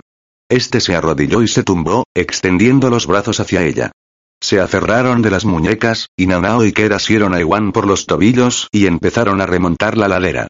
Al principio no hubo cambios, y Ewan rompió a reír. Acabaré siendo más alto cuando esto acabe. Lo siento, dijo Clarice, que añadió. Quizá deberíamos atarnos de las muñecas. Te tengo bien cogida, señaló Ewan. Lo sé. Huele. Si nos atamos te dolerá más. No apretaré más que esto. Vale. Probemos otra vez, propuso Nanao. Listos. De nuevo no dio la impresión de que pasara nada, pero entonces Clarice exclamó. Siento que se me mueven los pies. En realidad, toda yo. Mejor será que seas toda tú, dijo Ewan. Nanao y Kerr rieron, antes de volver a tirar de ellos. No lo hagáis de un tirón, les propuso Ewan. Sino a tirones cortos. Empezad y parad, pero no os paréis del todo. Pronto vieron que Clarice asomaba del barro mientras arrastraban a Ewan. A medida que fue saliendo, más rápido fue el proceso. No tardó en asomar a la altura de la rodilla, pero cuando parecían a punto de sacarla del todo, dijo. ¡Ay, la espinilla! Nanao y Kerr dejaron de tirar. Me he trabado la pierna con algo duro. Vamos a tener que sacarte de todos modos, dijo Ewan. Retuerce el pie hacia arriba y hacia un lado mientras tiramos de ti. De acuerdo. Adelante. Torció el gesto cuando continuaron. Después se deslizó por la superficie del fango, y los cuatro se apartaron a cuatro patas de aquel trecho, antes de sentarse en terreno elevado. Tenían los trajes enfangados, sobre todo en pies y manos, y en lo que respecta a Ewan la pechera también. Clarice estaba completamente cubierta de fango de cintura para abajo, así como el pecho. Se señaló la espinilla izquierda, donde un surco de sangre se mezclaba con el barro marrón. Ya os dije que me había trabado con algo. Debía de haber una roca en el fango. Vamos a sellarlo, dijo Ewan. Hemos roto el traje, dijo Nanao. No veo cómo íbamos a poder evitarlo, dijo Ewan. Todo irá bien. Sacó un rollo de cinta para trajes del bolsillo del muslo, y mientras los demás limpiaban la espinilla de Clarice con agua recogida del río, cortó un trozo con las tijeras de la navaja multiusos. Una vez limpió el roto y lo secaron con un trapo, Kerr aplicó la cinta y la mantuvo apretada sobre la pierna de Clarice hasta que lo hubo sellado. Vale, ahora tenemos que volver. ¿Qué camino es el más rápido desde aquí? Creo que bajando a la playa para subir después por el sendero del acantilado hasta el mirador. ¿Qué te parece? No estoy seguro. Veamos qué dicen los mapas. Consultaron los navegadores de muñeca y decidieron que sería mejor dar la vuelta y volver por donde habían llegado. Caminaron en silencio. Era la primera vez que se había franqueado la barrera física entre Aurora y sus cuerpos. No parecía una manera muy auspiciosa de hacerlo, pero así fue como sucedió, y ahora ya no había más que pudieran hacer, excepto regresar deprisa y atender el corte de Clarice. Dijo que no le dolía, que solo le escocía, de modo que anduvieron a buen paso. En menos de dos horas regresaron a Balsei. La presión social o psicológica empezaba a aumentar en el interior de la nave, ya que había mucha gente que quería cada vez con mayor apremio descender a la superficie de Aurora. Las imágenes de la gente caminando en traje, viéndose arrojada al suelo por la fuerza del viento, no constituían para muchos una advertencia sino que servían de incentivo. También las vistas del océano desde lo alto de los acantilados, las texturas que la arena dibujaba en la playa, los cielos al amanecer, el rumor grave, el gemido quedo y los aullidos de otro mundo del viento sobre las rocas, las ocasionales tormentas con sus nubes, las lluvias intensas, la bruma marina. Todas estas imágenes y sonidos llamaban la atención de la gente de a bordo, y no fueron pocos los que empezaron a exigir ser llevados a la superficie. Había operativos 10 invernaderos en Balsei, las plantas de bambú crecían un metro al día, la atmósfera se había confirmado como segura para la respiración directa, y era inminente el inicio de más labores de construcción. Realmente había llegado la hora de empezar a desocupar la nave, de ejecutar su plan y mantenerlo operacional, desplegando una pequeña dotación de mantenimiento compuesta por 125 personas, con rotación anual, para que todo el mundo a bordo pudiese vivir en Aurora la mayor parte del tiempo. Este era su deseo. Solo unos pocos, 207, de hecho, expresaron su intención de permanecer en el entorno conocido de la nave, y quienes así lo hicieron fueron considerados a menudo como gente crispada, miedosa e incluso cobarde, a pesar de que hubo algunos de estos supuestos miédicas que se mostraron muy valientes en sus declaraciones, sin importarles el hecho de estar en minoría. Lo cual les supuso granjearse cierta medida de apoyo para su punto de vista, así como acallar a los críticos. Este es mi hogar, dijo María, anfitriona de Freya en Plata. Llevo toda la vida en esta ciudad, he trabajado esta tierra. Este bioma es el lugar que quiero. Esa Groenlandia de ahí abajo es una roca negra sometida a una tormenta perpetua. No seréis capaces de trabajar la tierra con esas noches tan largas, y no podréis hacer gran cosa en el exterior. Viviréis en interiores, igual que nosotros aquí, pero no tan bien. ¿Por qué no iba a quedarme, a seguir aquí con mi vida y a cuidar de este lugar? Me presto voluntaria para quedarme. Y no me sorprendería que muchos de los que tan deseosos os mostráis de bajar a la superficie acabéis pidiendo con el tiempo volver a bordo. Me alegrará daros la bienvenida y cuidar entre tanto de este lugar. La edad media de quienes se declararon partidarios de permanecer en la nave era de 54,3 años. La edad media de quienes exigían desembarcar era de 32,1 años. Ahora, después de que la declaración de María había dado la vuelta a los anillos, hubo 469 personas que se decantaron por quedarse a bordo. A propósitos de mantenimiento de la nave, así como para evitar atestar la nueva colonia en Aurora, se consideró positivo dicho cambio. Perdió fuerza la sensación de inquietud creada por diversas presiones sociales de los deseos individuales. Descendió el promedio de la presión arterial. A pesar de la variedad de opiniones y sentimientos, aumentó la sensación en quienes seguían a bordo de que había llegado la hora, para quienes deseaban hacerlo, de desembarcar. Ahora quienes más paciencia pedían, así como un ritmo calmado de inmigración, fueron quienes estaban en tierra, preocupados por el repentino flujo de recién llegados. Al expresarlo, debían mostrarse cautos para evitar ofender a quienes seguían a bordo, teniendo cuidado de no expresarse como si tuvieran derechos adquiridos, como si quisieran proteger lo que muchos consideraban sencillamente la suerte de haber sido escogidos por sorteo, un privilegio dictado por el azar, inmerecido. Debía justificarse como un mero asunto de logística, de no recargar los sistemas establecidos. Había que seguir un protocolo, uno diseñado por un buen motivo, porque aún no había suficientes plazas de alojamiento en Balsei para acomodar a todo el mundo deseoso de desembarcar.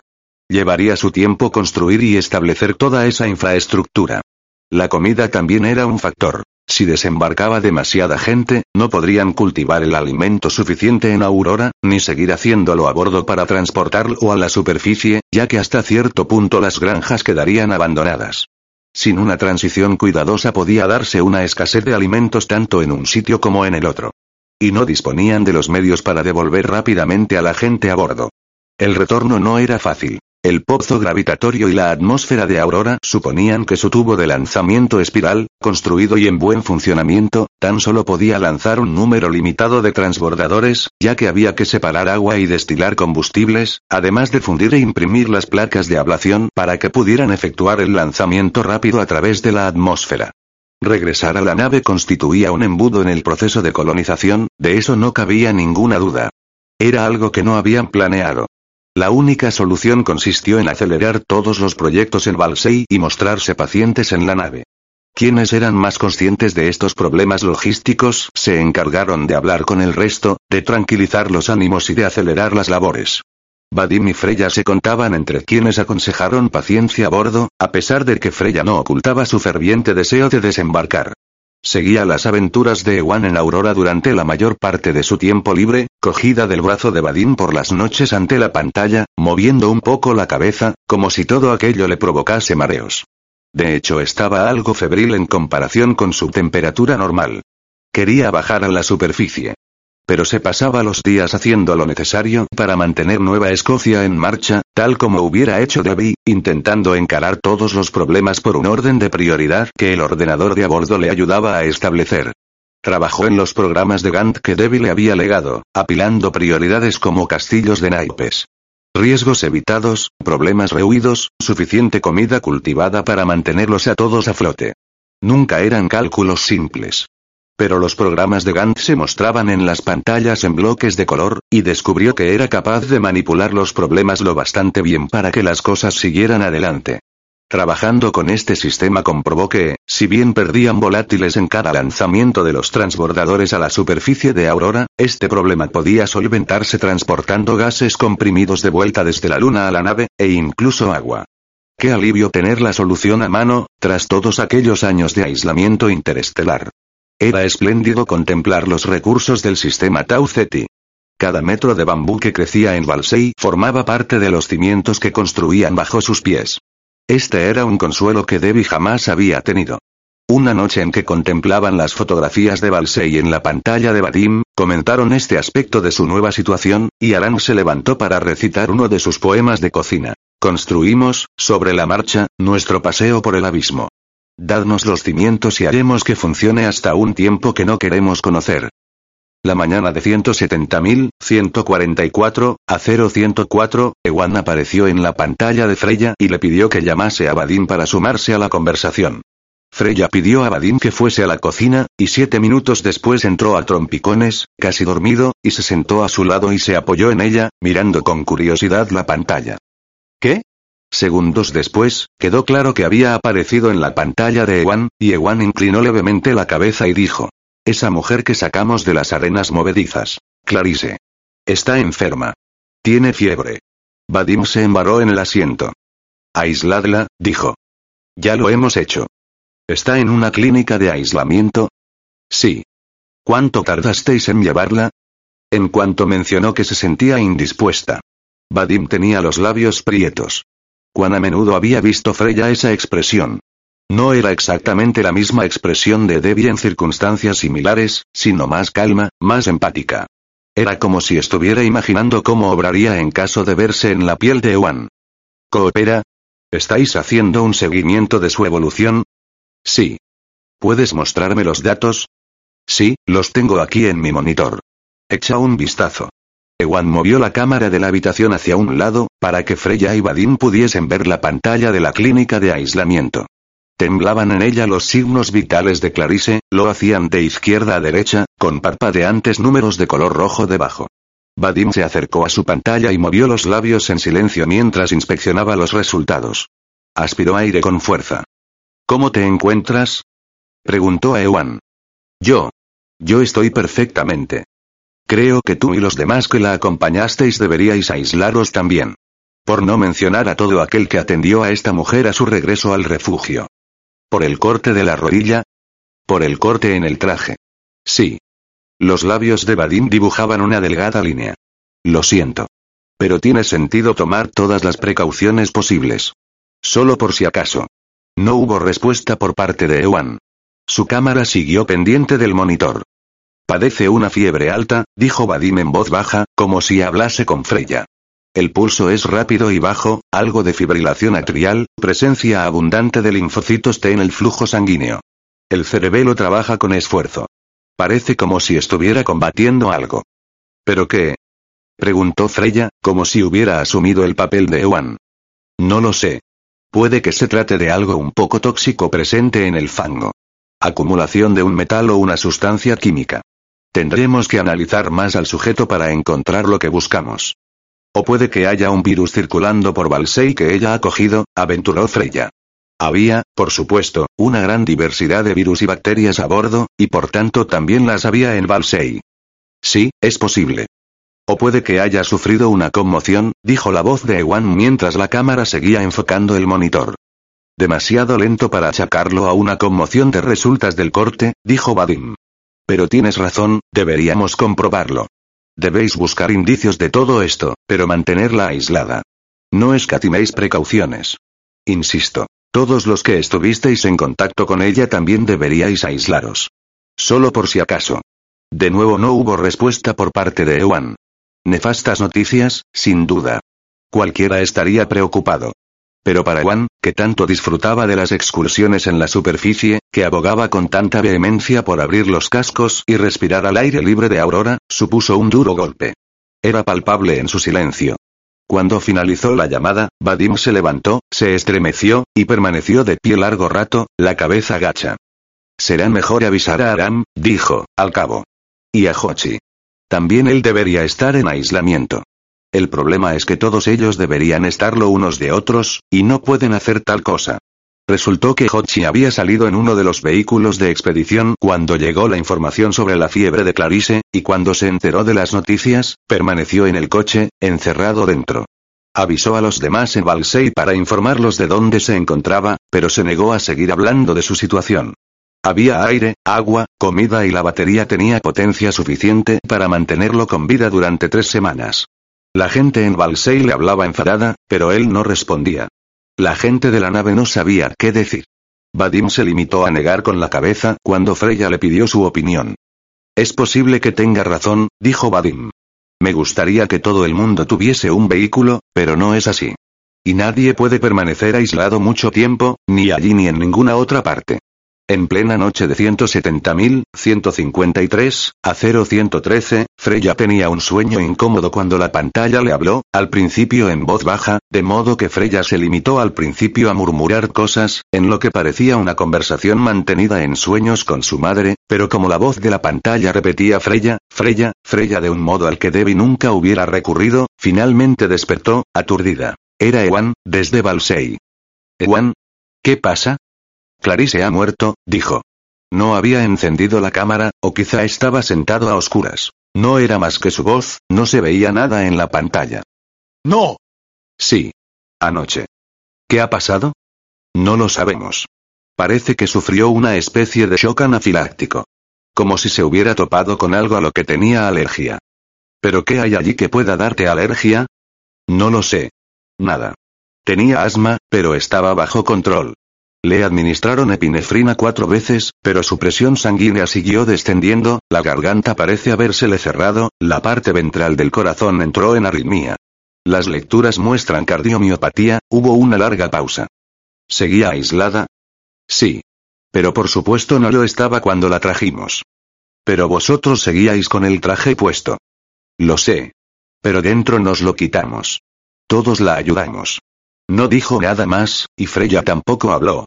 Había problemas en la superficie, si lo sucedido a Clarice había sido causado por su accidente. No podrían desembarcar hasta que averiguasen de qué se trataba. Y si concluían que una forma de vida local había infectado y acabado con la vida de Clarice, no podrían salir de nuevo sin adoptar grandes precauciones. Tampoco serían capaces de asociarse libremente los unos con los otros, hasta que se demostrase que fuera lo que fuese que la había matado no era contagioso. Tampoco podrían regresar a la nave y correr el riesgo de infectarla. De modo que ahora estaban confinados a un bioma mucho más pequeño que cualquiera de los que había a bordo, un bioma que tal vez estaba infectado. Una especie de edificio envenenado, habitado por gente condenada. Todas estas posibilidades cruzaron sin duda por la mente de Freya, igual que lo habían hecho por la de Ewan. De ahí el largo silencio. Finalmente, dijo. ¿Hay algo que yo pueda hacer? No. Solo, estar ahí. Estoy aquí. Lo siento. Yo también. Esto era, esto era precioso. Noslo, me lo estaba pasando bien. Lo sé. Despertó a Vadim para contárselo, y después se tumbó en el sofá del salón mientras Vadim se sentaba a la mesa de la cocina para hacer llamadas. Entre sus llamadas, le dijo. Echo de menos a Debbie. Si estuviera viva, nada de todo esto hubiera pasado. Ella habría insistido en hacer pruebas de la superficie del planeta antes de que nadie pusiese un pie en tierra. Cuesta hacer esas cosas con un robot, comentó Vadim con aire ausente. Lo sé. Hubieran pasado años, todo el mundo se habría puesto furioso con ella. Ella se habría puesto furiosa con ellos. Pero no habría pasado nada de todo esto. Vadim se encogió de hombros. Más tarde, Ewan volvió a llamarlos. Voy a salir de nuevo, anunció. ¿Qué? Gritó Freya.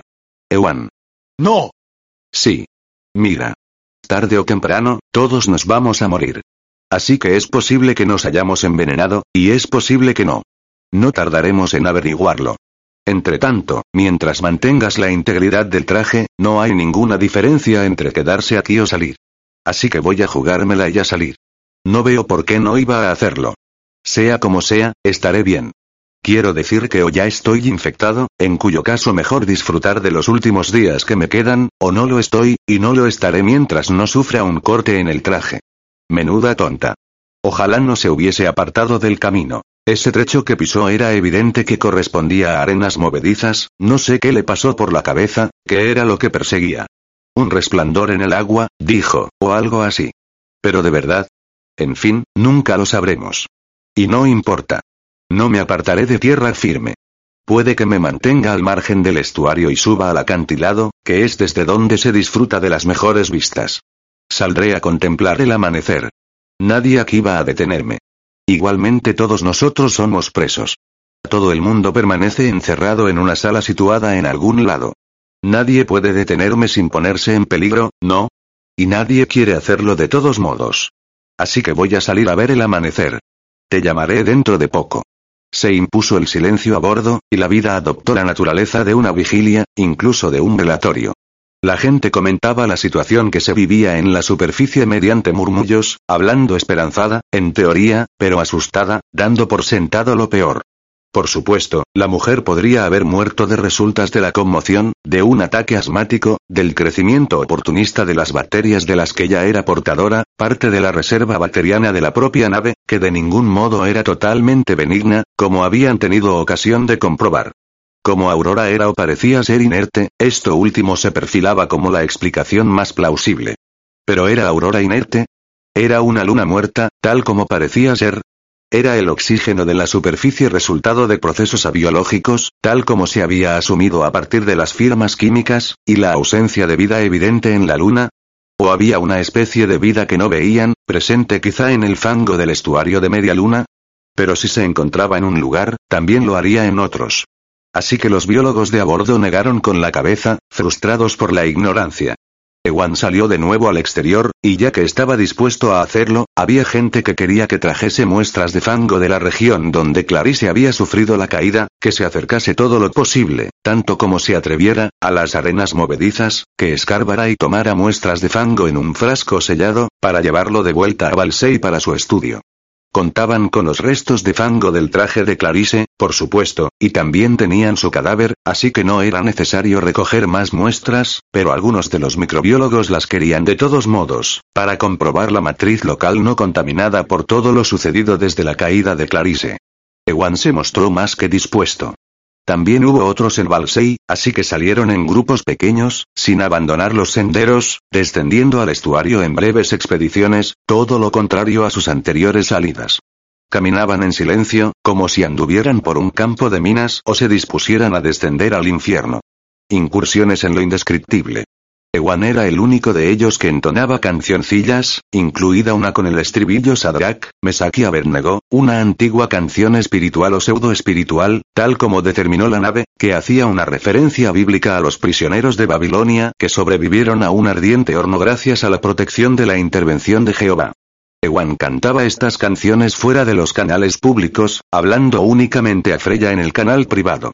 Algunos de los otros exploradores se comportaban de manera similar, conversando únicamente con gente a quien conocían bien. A bordo corrió la noticia de sus diversas expediciones. Quienes estaban en la superficie parecían sentir una nueva distancia respecto a quienes vivían a bordo. Todo era distinto de cómo había sido con anterioridad. Hochi siguió metido en el coche, al margen del resto de los colonos, comiendo comida deshidratada y congelada. Una noche, se puso el traje y salió hacia otro de los vehículos de expedición, del que tomó todos los alimentos y las bombonas portátiles de oxígeno que llevó de vuelta a su coche. Había pedido permiso para regresar a bordo. Sus comunicaciones diarias con la nave empezaban con la misma petición. Hasta el momento, el consejo que gobernaba la nave únicamente había rechazado su petición una vez, y después de eso, no prestó oídos a su insistencia. Por el momento, nadie regresaría a bordo. Los colonos estaban sometidos a cuarentena. Así que Hochi pasó el tiempo en el coche, contemplando la pantalla. Desde allí pudo operar a distancia a algunos de los ingenios médicos del laboratorio clínico donde Clarice había fallecido, y pasaba parte de su tiempo investigando el fango que Ewan y los demás habían llevado de vuelta, aprovechando el microscopio electrónico de la clínica. Su aprendizaje con Aran y el grupo de matemáticas había versado en esa materia, pero como parte de ese equipo a veces había colaborado con biofísicos, y de todos modos investigaba tanto como podía, Aran expresó la esperanza de que el muchacho fuera capaz de hallar algo que pudiera resultar útil. Aran estaba muerto de preocupación por el hecho de que Hochi estuviese allí. Pasaba muchas horas en la cocina de Vadim y Freya, encorvado, demacrado, atento como los demás a las pantallas. Hochi no dijo nada durante mucho tiempo acerca de sus hallazgos. Cuando Freya le preguntó al respecto, él se limitó a encogerse de hombros y mirarla a los ojos desde su pantalla. En una ocasión, dijo, nada. En otra ocasión, dijo, las matemáticas no son biología. Al menos normalmente. Así que no sé ni lo que hago. ¿Quieres que te envíen más archivos médicos de los que nos llegan procedentes de la Tierra? Preguntó Freya. He consultado el índice. No encuentro nada ahí que pueda sernos de ayuda. Una semana más tarde, más de la mitad de los colonos de Balsei habían contraído fiebre. Hochi siguió metido en el coche. No volvió a solicitar regresar a bordo. Ewan volvió a ir a menudo al estuario, o al acantilado. Dormía en el exterior, y rara vez regresaba para comer. Todos en Valsei se comportaban de un modo algo distinto, y no estaba claro si hablaban mucho entre sí. Un día, unos pocos organizaron un baile al que debían acudir con una prenda de color rojo. Hochi llamó a Aran una mañana. Creo que podría haber encontrado el patógeno, se limitó a decir. Es pequeño. Me recuerda quizá un poco a un prión. Como una especie de proteína extrañamente doblada, tal vez, pero solo por su forma. Es mucho más pequeña que nuestras proteínas. Y se reproduce a mayor velocidad que un prión. En cierto modo, es como los virus que viven dentro de virus, o VS, pero más pequeño. Algunas parecen anidar en otras. La más pequeña mide 10 nanómetros, la mayor 50. Me dispongo a enviar a bordo las imágenes del microscopio electrónico. Cuesta determinar si están vivas. Puede que sean un paso intermedio hacia la vida, con algunas de las funciones vitales pero no todas. En fin, en una buena matriz parecen reproducirse. Lo cual supongo que significa que son una forma de vida. Y nosotros parecemos ser una buena matriz. ¿Por qué nosotros? preguntó Aram. Dada su importancia, había incluido a Vadim en la llamada.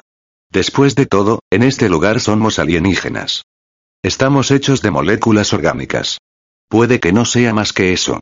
O el calor que albergamos. Un buen medio de crecimiento, eso es todo. Y nuestra circulación sanguínea se desplaza por todo nuestro organismo. Entonces, ¿están localizadas en ese fango del estuario? Sí. Ahí se encuentra la mayor concentración. Pero ahora que las he descubierto, he visto unas pocas por todas partes. En el agua del río. En el agua del mar. En el viento. Deben necesitar más que agua. Sí, claro. Puede que sales, tal vez materia orgánica. Pero nosotros somos salados, y orgánicos. Y también lo es el agua de aquí. Y el viento proyecta la sal en el aire. Cuando tres personas más fallecieron en Valsei del mismo modo que Clarice, de algo parecido a un shock anafiláctico, y posteriormente Ewan contrajo también fiebre, salió a solas al exterior en dirección al borde del estuario, hasta la playa situada al pie del breve acantilado, en el extremo sur de la laguna. Hacía tanto viento como siempre, el viento costero de media mañana del día mes. Así que en cuanto salió a la playa y se refugió en el acantilado, se puso al abrigo del viento. Las rachas catabáticas se abatían sobre el estuario y alcanzaban el oleaje que cerraba sobre la costa, levantándolo unos instantes al alzarse en los bajíos, y esparciendo la espuma blanca que coronaba las olas. Estos arcos de espuma trazaban gruesos arcoíris en miniatura, llamados Seukai en lengua hawaiana. Planeta era un grueso gajo en cuarto creciente en su habitual rincón del firmamento, muy brillante y recortado contra un fondo azul marino, de modo que la luz en el aire salado sobre el mar parecía provenir de todas direcciones e impregnarlo todo. Las sombras dobles en el suelo eran tenues, y hasta la última roca, hasta la última ola, parecían impregnadas de esa luz. Habría sido un lugar estupendo para vivir, dijo Ewan. Ahora solo conversaba con Freya por el canal privado. Ella estaba sentada en la silla situada junto a su cama, encorvada sobre el estómago, contemplando la pantalla. Ewan paseaba su mirada, y su pantalla enfocaba todo aquello que miraba. Un mundo hermoso, sin duda. Lástima lo de esos bichos. Aunque supongo que deberíamos haberlo sospechado. Todo ese asunto del oxígeno en la atmósfera biológica, imagino que tendréis que meditar eso a fondo. Supongo que todavía puede ser cierto. Pero si esas cosas que Hochi descubrió exhalan oxígeno, entonces probablemente no lo sea. Hubo un largo silencio. Seguidamente Freya le oyó exhalar un suspiro y llenar de nuevo de aire los pulmones. Probablemente sean como arqueobacterias. O una especie de prearqueobacterias. Debéis estar atentos a eso. Podría haber otros indicios químicos en el oxígeno que delaten sus orígenes. La proporción de isótopos podría variar dependiendo de cuánto se expresa en el aire. No me sorprendería. Sé que pensaron que tenían una rúbrica ahí, pero van a tener que recalibrar. La vida podría ser más variada de lo que pensaron. Tal como no deja de demostrarse. No es que vayáis a tener ocasión de hacer pruebas aquí, continuó al cabo de un rato. Ahora caminaba por la playa. El viento rascaba el micrófono exterior y también empujaba granos de arena por la playa hasta la espuma que lamía los pies de Ewan. Supongo que ahora tendréis que probar a hacer algo con la luna de F. Probablemente esté muerta. O probar incluso con E. Levantó la vista hacia él, enorme en el firmamento azul. Bueno, no. Es demasiado grande.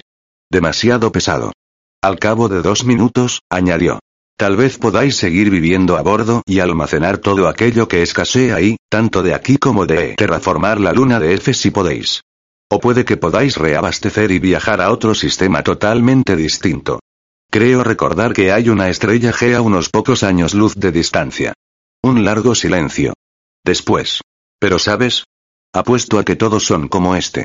Quiero decir que o bien están muertos o bien están vivos, ¿verdad? Si tienen agua y orbitan en la zona habitable, estarán vivos. Vivos y venenosos. No sé, puede que estén vivos y nosotros podamos convivir con ellos y ambos sistemas se ignoren. Pero eso no suena a vida, ¿no crees? Las cosas vivas comen. Poseen sistemas inmunológicos. Así que eso será un problema, al menos durante la mayor parte del tiempo. Biología invasiva. Por otro lado, los mundos muertos, los que estén secos, los que sean demasiado fríos o demasiado calientes, serán inútiles a menos que posean agua, y si tienen agua probablemente estén vivos. Sé que algunas sondas han mostrado lo contrario, como sucedió aquí. Pero las sondas nunca se detienen y hacen pruebas de manera minuciosa. Podrían efectuar sus pruebas desde la Tierra, si lo piensas detenidamente. Los bichos como los que tenemos aquí, no vais a encontrarlos a menos que os lo toméis con calma y vayáis a la caza. Vivir cerca un tiempo, observar. Llegado ese momento ya será tarde si obtenéis un mal resultado. No os quedará más que lamentaros de vuestra suerte. Hubo un largo silencio mientras caminaba por la playa. Entonces. Qué lástima. Es un mundo muy, muy bonito. Más tarde. Lo gracioso del caso es que alguien pensase que iba a funcionar. Me refiero a que es obvio que un lugar nuevo estará vivo o muerto. Si está vivo, será venenoso. Si está muerto, habrá que trabajar desde cero. Supongo que eso podría funcionar, pero podría tardar el mismo tiempo que se tomó la Tierra. Incluso si cuentas con los bichos adecuados, aunque pongas a trabajar a las máquinas, tardarías miles de años. Entonces, ¿qué sentido tiene? ¿Por qué molestarse? ¿Por qué no contentarse con lo que tenemos? ¿Quiénes eran para estar tan descontentos? ¿Quién coño eran? Esto le recordó al discurso de Debbie. Freya hundió el rostro entre las manos. Más tarde. Pero es un mundo muy, muy bonito. Hubiese sido un lugar hermoso. Más tarde. Puede que se deba a eso que nunca hayamos tenido noticias de nadie más. No solo se trata de que el universo sea demasiado grande, que lo es. Ese es el motivo principal. Resulta también que la vida es algo planetario. Empieza en un planeta y forma parte de él. Es algo que hacen los planetas con agua, quizá. Pero también se desarrolla para vivir donde le toque. Así que, ya sabes, la paradoja de Fermi tiene una respuesta, que es la siguiente. Para cuando la vida se vuelva lo bastante inteligente para abandonar el planeta, también lo será para querer marcharse. Porque sabe que no resultará. Así que se queda en casa. Disfruta estando en su casa. Ni siquiera vale la pena intentar ponerse en contacto con nadie. ¿Y por qué ibas a hacerlo? Nadie contestará. Esa es mi respuesta a la paradoja. Puedes llamarla la respuesta de Ewan. Más tarde. Así que, por supuesto, cada tanto alguna forma de vida particularmente estúpida intentará romper el molde y abandonar su estrella natal. Estoy seguro de que eso sucede. Míranos a nosotros, por ejemplo. Nosotros lo hicimos. Pero no resulta, y la vida que permanece con vida aprende la lección, y deja de intentar hacer algo tan absurdo. Más tarde. Quizá algunos de ellos logren incluso regresar a casa. Eh, yo en vuestro lugar, Freya, intentaría regresar a casa. Más tarde. Quizá. Más adelante, sin dejar de caminar en dirección sur, Ewan pasó por un barranco que hendía el acantilado marino. El acantilado era un poco más bajo a ambos lados de esta hendidura, la cual discurría hasta el terreno estriado formando un ángulo pronunciado, y un arroyuelo corría hasta formar un estanque en la arena de la playa, bajo el acantilado. En el punto donde este estanque estaba más próximo al mar, una corriente poco profunda de agua horadaba la arena húmeda y se vertía en la espuma del oleaje. El viento silbaba por la hendidura. En lo alto se estrechaba, y ambas paredes laterales formaban ángulos que daban la impresión de ser infranqueables. En lugar de trepar hasta allí e investigar, Ewan anduvo a través del arroyo de la playa, chapoteando sin miedo, a pesar de que en el punto medio se hundió hasta las rodillas. En ese punto su fiebre había alcanzado una cota elevada. Las mediciones del traje figuraban en rojo parpadeante al pie de la pantalla. Freya se encogió, abrazándose el estómago, en una posición que había adoptado a menudo cuando Debbie estaba enferma. Se levantó y fue a la cocina para tomar unas galletas saladas que engulló y bajó con un vaso de agua. Inspeccionó el agua del vaso, dio unos sorbos más, y regresó a su silla y a la pantalla. Ewan continuó caminando en dirección sur y alcanzó una parte más ancha de la playa, donde unas dunas esculpidas por el viento se alzaban al abrigo del acantilado. Ascendió hasta coronar la más alta de ellas. Taucet era un resplandor tan brillante que era imposible mirarlo, la estrella derramaba su luz sobre la cima del acantilado y sobre el mar. Ewan se sentó. Precioso, dijo. Seguía teniendo el viento a la espalda. Miró el oleaje, estaba claro que el viento suspendía unos instantes las olas antes de que rompieran. Se extendían hacia la orilla, luego reculaban y colgaban allí en una pared vertical al caer sobre la orilla. Intentaban caer, pero el viento las sostenía. Por último, la parte más inclinada se precipitaba con estruendo de espuma blanca, parte de cuya blancura se alzaba proyectada hacia arriba y era atrapada por el viento, que la empujaba de vuelta sobre la pared de aguas blancas. Los veloces, gruesos y cruzaban estas colas espumosas. ¡Qué calor! dijo Ewan. Anduvo al borde de la duna y se deslizó por la ladera frente al mar. Freya se tensó, hundió los dientes en el dorso de una de sus manos crispadas. Ewan contempló las olas durante largo rato. El trecho gris oscuro que mediaba entre el estanque de la playa y el agua del mar estaba surcado de vetas de arena negra, lejos a ambos lados del arroyo pequeño que desembocaba en los rompientes. Freya observó en silencio. Ewan tenía una fiebre muy alta. Se tumbó en la arena. La cámara del casco mostraba principalmente la arena que tenía debajo, arrugada y granular, salpicada de manchas de espuma.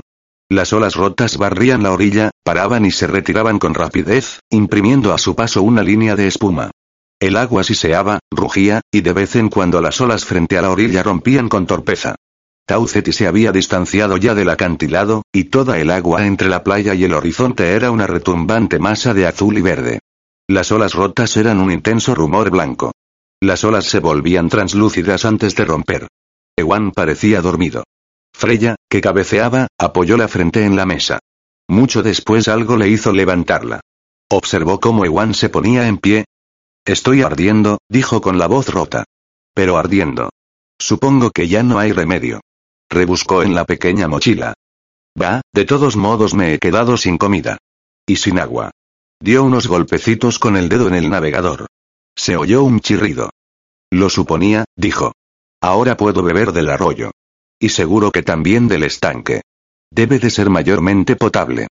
Ewan, gritó Freya. Ewan, por favor. Freya, respondió él. No me vengas con por favores. Mira, quiero que apagues la pantalla. Ewan, Apaga la pantalla. Espera, supongo que yo mismo puedo hacerlo desde aquí. Tamborileó en el navegador. La pantalla de Freya se fundió a negro. Ewan. No pasa nada, dijo él ya sin transmitir imágenes. Yo ya estoy acabado. Pero hace tiempo que puede decirse eso de nosotros. Al menos yo estoy en un lugar hermoso. Me gusta esta playa. Voy a darme un baño. Ewan. No pasa nada.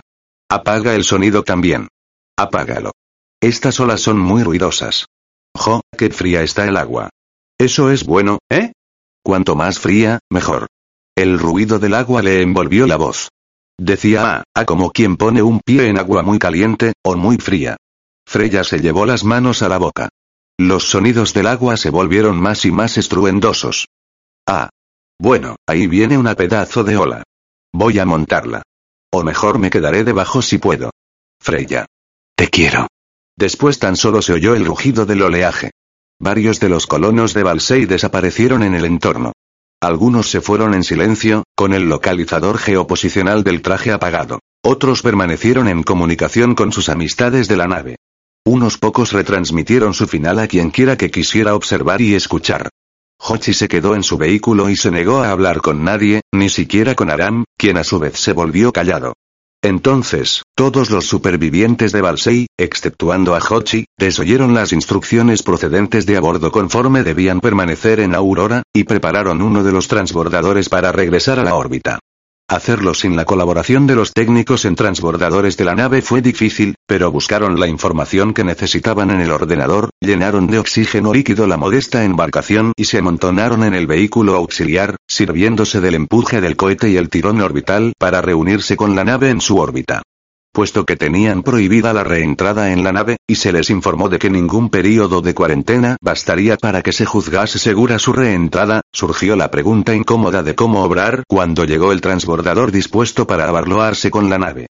Hubo a bordo quienes dijeron que si los del transbordador sobrevivían durante cierto periodo de tiempo, pongamos un año, hubo quien sugirió 10, sería obvio que no eran vectores del patógeno, y podía permitírseles la reentrada. Otros se mostraron contrarios a ello. Cuando el comité que el Consejo Ejecutivo reunió a toda prisa, al que se asignó la labor de tomar una decisión, anunció que no creían que hubiese un período de cuarentena lo bastante largo para demostrar que los colonos estaban a salvo, muchos se sintieron aliviados de oírlo. Otros hicieron público su desacuerdo. Pero la cuestión de qué hacer con la partida de desembarco siguió estando ahí, mientras el transbordador se acercaba a la nave en su órbita. El comité de emergencia se dirigió a los groenlandeses por radio, para decirles que mantuvieran una distancia física con la nave, que permanecieran cerca de ella como una especie de pequeño satélite. Los groenlandeses acataron estas instrucciones, al menos al principio. Pero cuando se quedaron sin alimentos, agua y oxígeno, y no recibieron suministros de la nave, tal como se les había prometido, debido a un problema técnico con el transbordador destinado a esta labor, tal como se les explicó, acercaron el vehículo auxiliar a la escotilla principal del muelle de los transbordadores, a popa de la columna. Desde allí, propusieron ocupar las dependencias del anillo interior a del radio 1, sugiriendo aislarlas permanentemente de la columna y los biomas. Permanecerían confinados en estas habitaciones y serían tan autosuficientes como fuese posible, durante el período de tiempo que la gente a bordo juzgase conveniente. Después, podría considerarse la cuestión de la reintegración, y si la gente de a bordo se había acomodado a la idea, los colonos podrían reintegrarse a la vida cotidiana de la nave. Después de una breve reunión, el comité denegó expresamente este plan, ya que entrañaba un peligro demasiado elevado de infección para todas las formas vida presentes a bordo. Una pequeña muchedumbre, principalmente integrada por habitantes de Patagonia y de Labrador, los dos biomas situados en el extremo del radio 1, se reunió ante la escotilla del embarcadero de transbordadores, exhortándose unos a otros para resistir cualquier incursión que intentasen los que ellos llamaban los infectados. Otros se sintieron alarmados al ver en pantalla que este grupo se reunía, y algunos empezaron a subirse al tranvía y dirigirse a la columna, para intervenir de algún modo que no tenían muy claro. En Labrador y en Pradera, las paradas de tranvía empezaron a llenarse de gente, muchos de ellos discutían con otros grupos con los que se topaban. Hubo peleas, y algunos jóvenes sabotearon los raíles del tranvía en pradera, parando el tráfico que se desplazaba en torno al anillo B. Suspendidos frente al embarcadero, los colonos del transbordador informaron de que la aglomeración de personas embarcadas en el vehículo auxiliar había causado una especie de avería, de modo que se estaban quedando rápidamente sin reserva de oxígeno, y que por tanto iban a acceder a la nave, tal como se habían propuesto. Advirtieron a la gente de la nave que se disponían a entrar, y la gente apostada ante la escotilla principal los advirtió de que no lo hicieran. Gente de ambos bandos se hablaban a gritos, furiosos. De pronto, las luces de la consola de operaciones de a bordo indicaron que los colonos se disponían a acceder al interior de la nave, momento en el que algunos de los jóvenes que había en la sala de operaciones arremetieron contra los miembros del Consejo de Seguridad encargados de operar la escotilla, derribándolos a golpes y haciéndose con los mandos. A esas alturas el griterío era tal que nadie entendía una palabra. El transbordador accedió al muelle de atraque, que automáticamente lo aseguró en posición. La escotilla exterior del muelle se cerró, el muelle se presurizó y el tubo de acceso al muelle se extendió para unir la escotilla del transbordador con la escotilla interior, todo ello de forma automática. Los colonos del transbordador abrieron la escotilla y se dispusieron a abandonar el vehículo exterior a través del tubo de acceso, pero al mismo tiempo, quienes estaban al mando de las operaciones de la consola de la escotilla cerraron el acceso a la escotilla interior y abrieron la escotilla exterior, que en tres segundos expulsó catastróficamente el aire del muelle, del tubo de acceso y del transbordador abierto. Las 72 personas que había en el vehículo y en el tubo de acceso murieron de resultas de la descompresión. De nuevo corrían malos tiempos.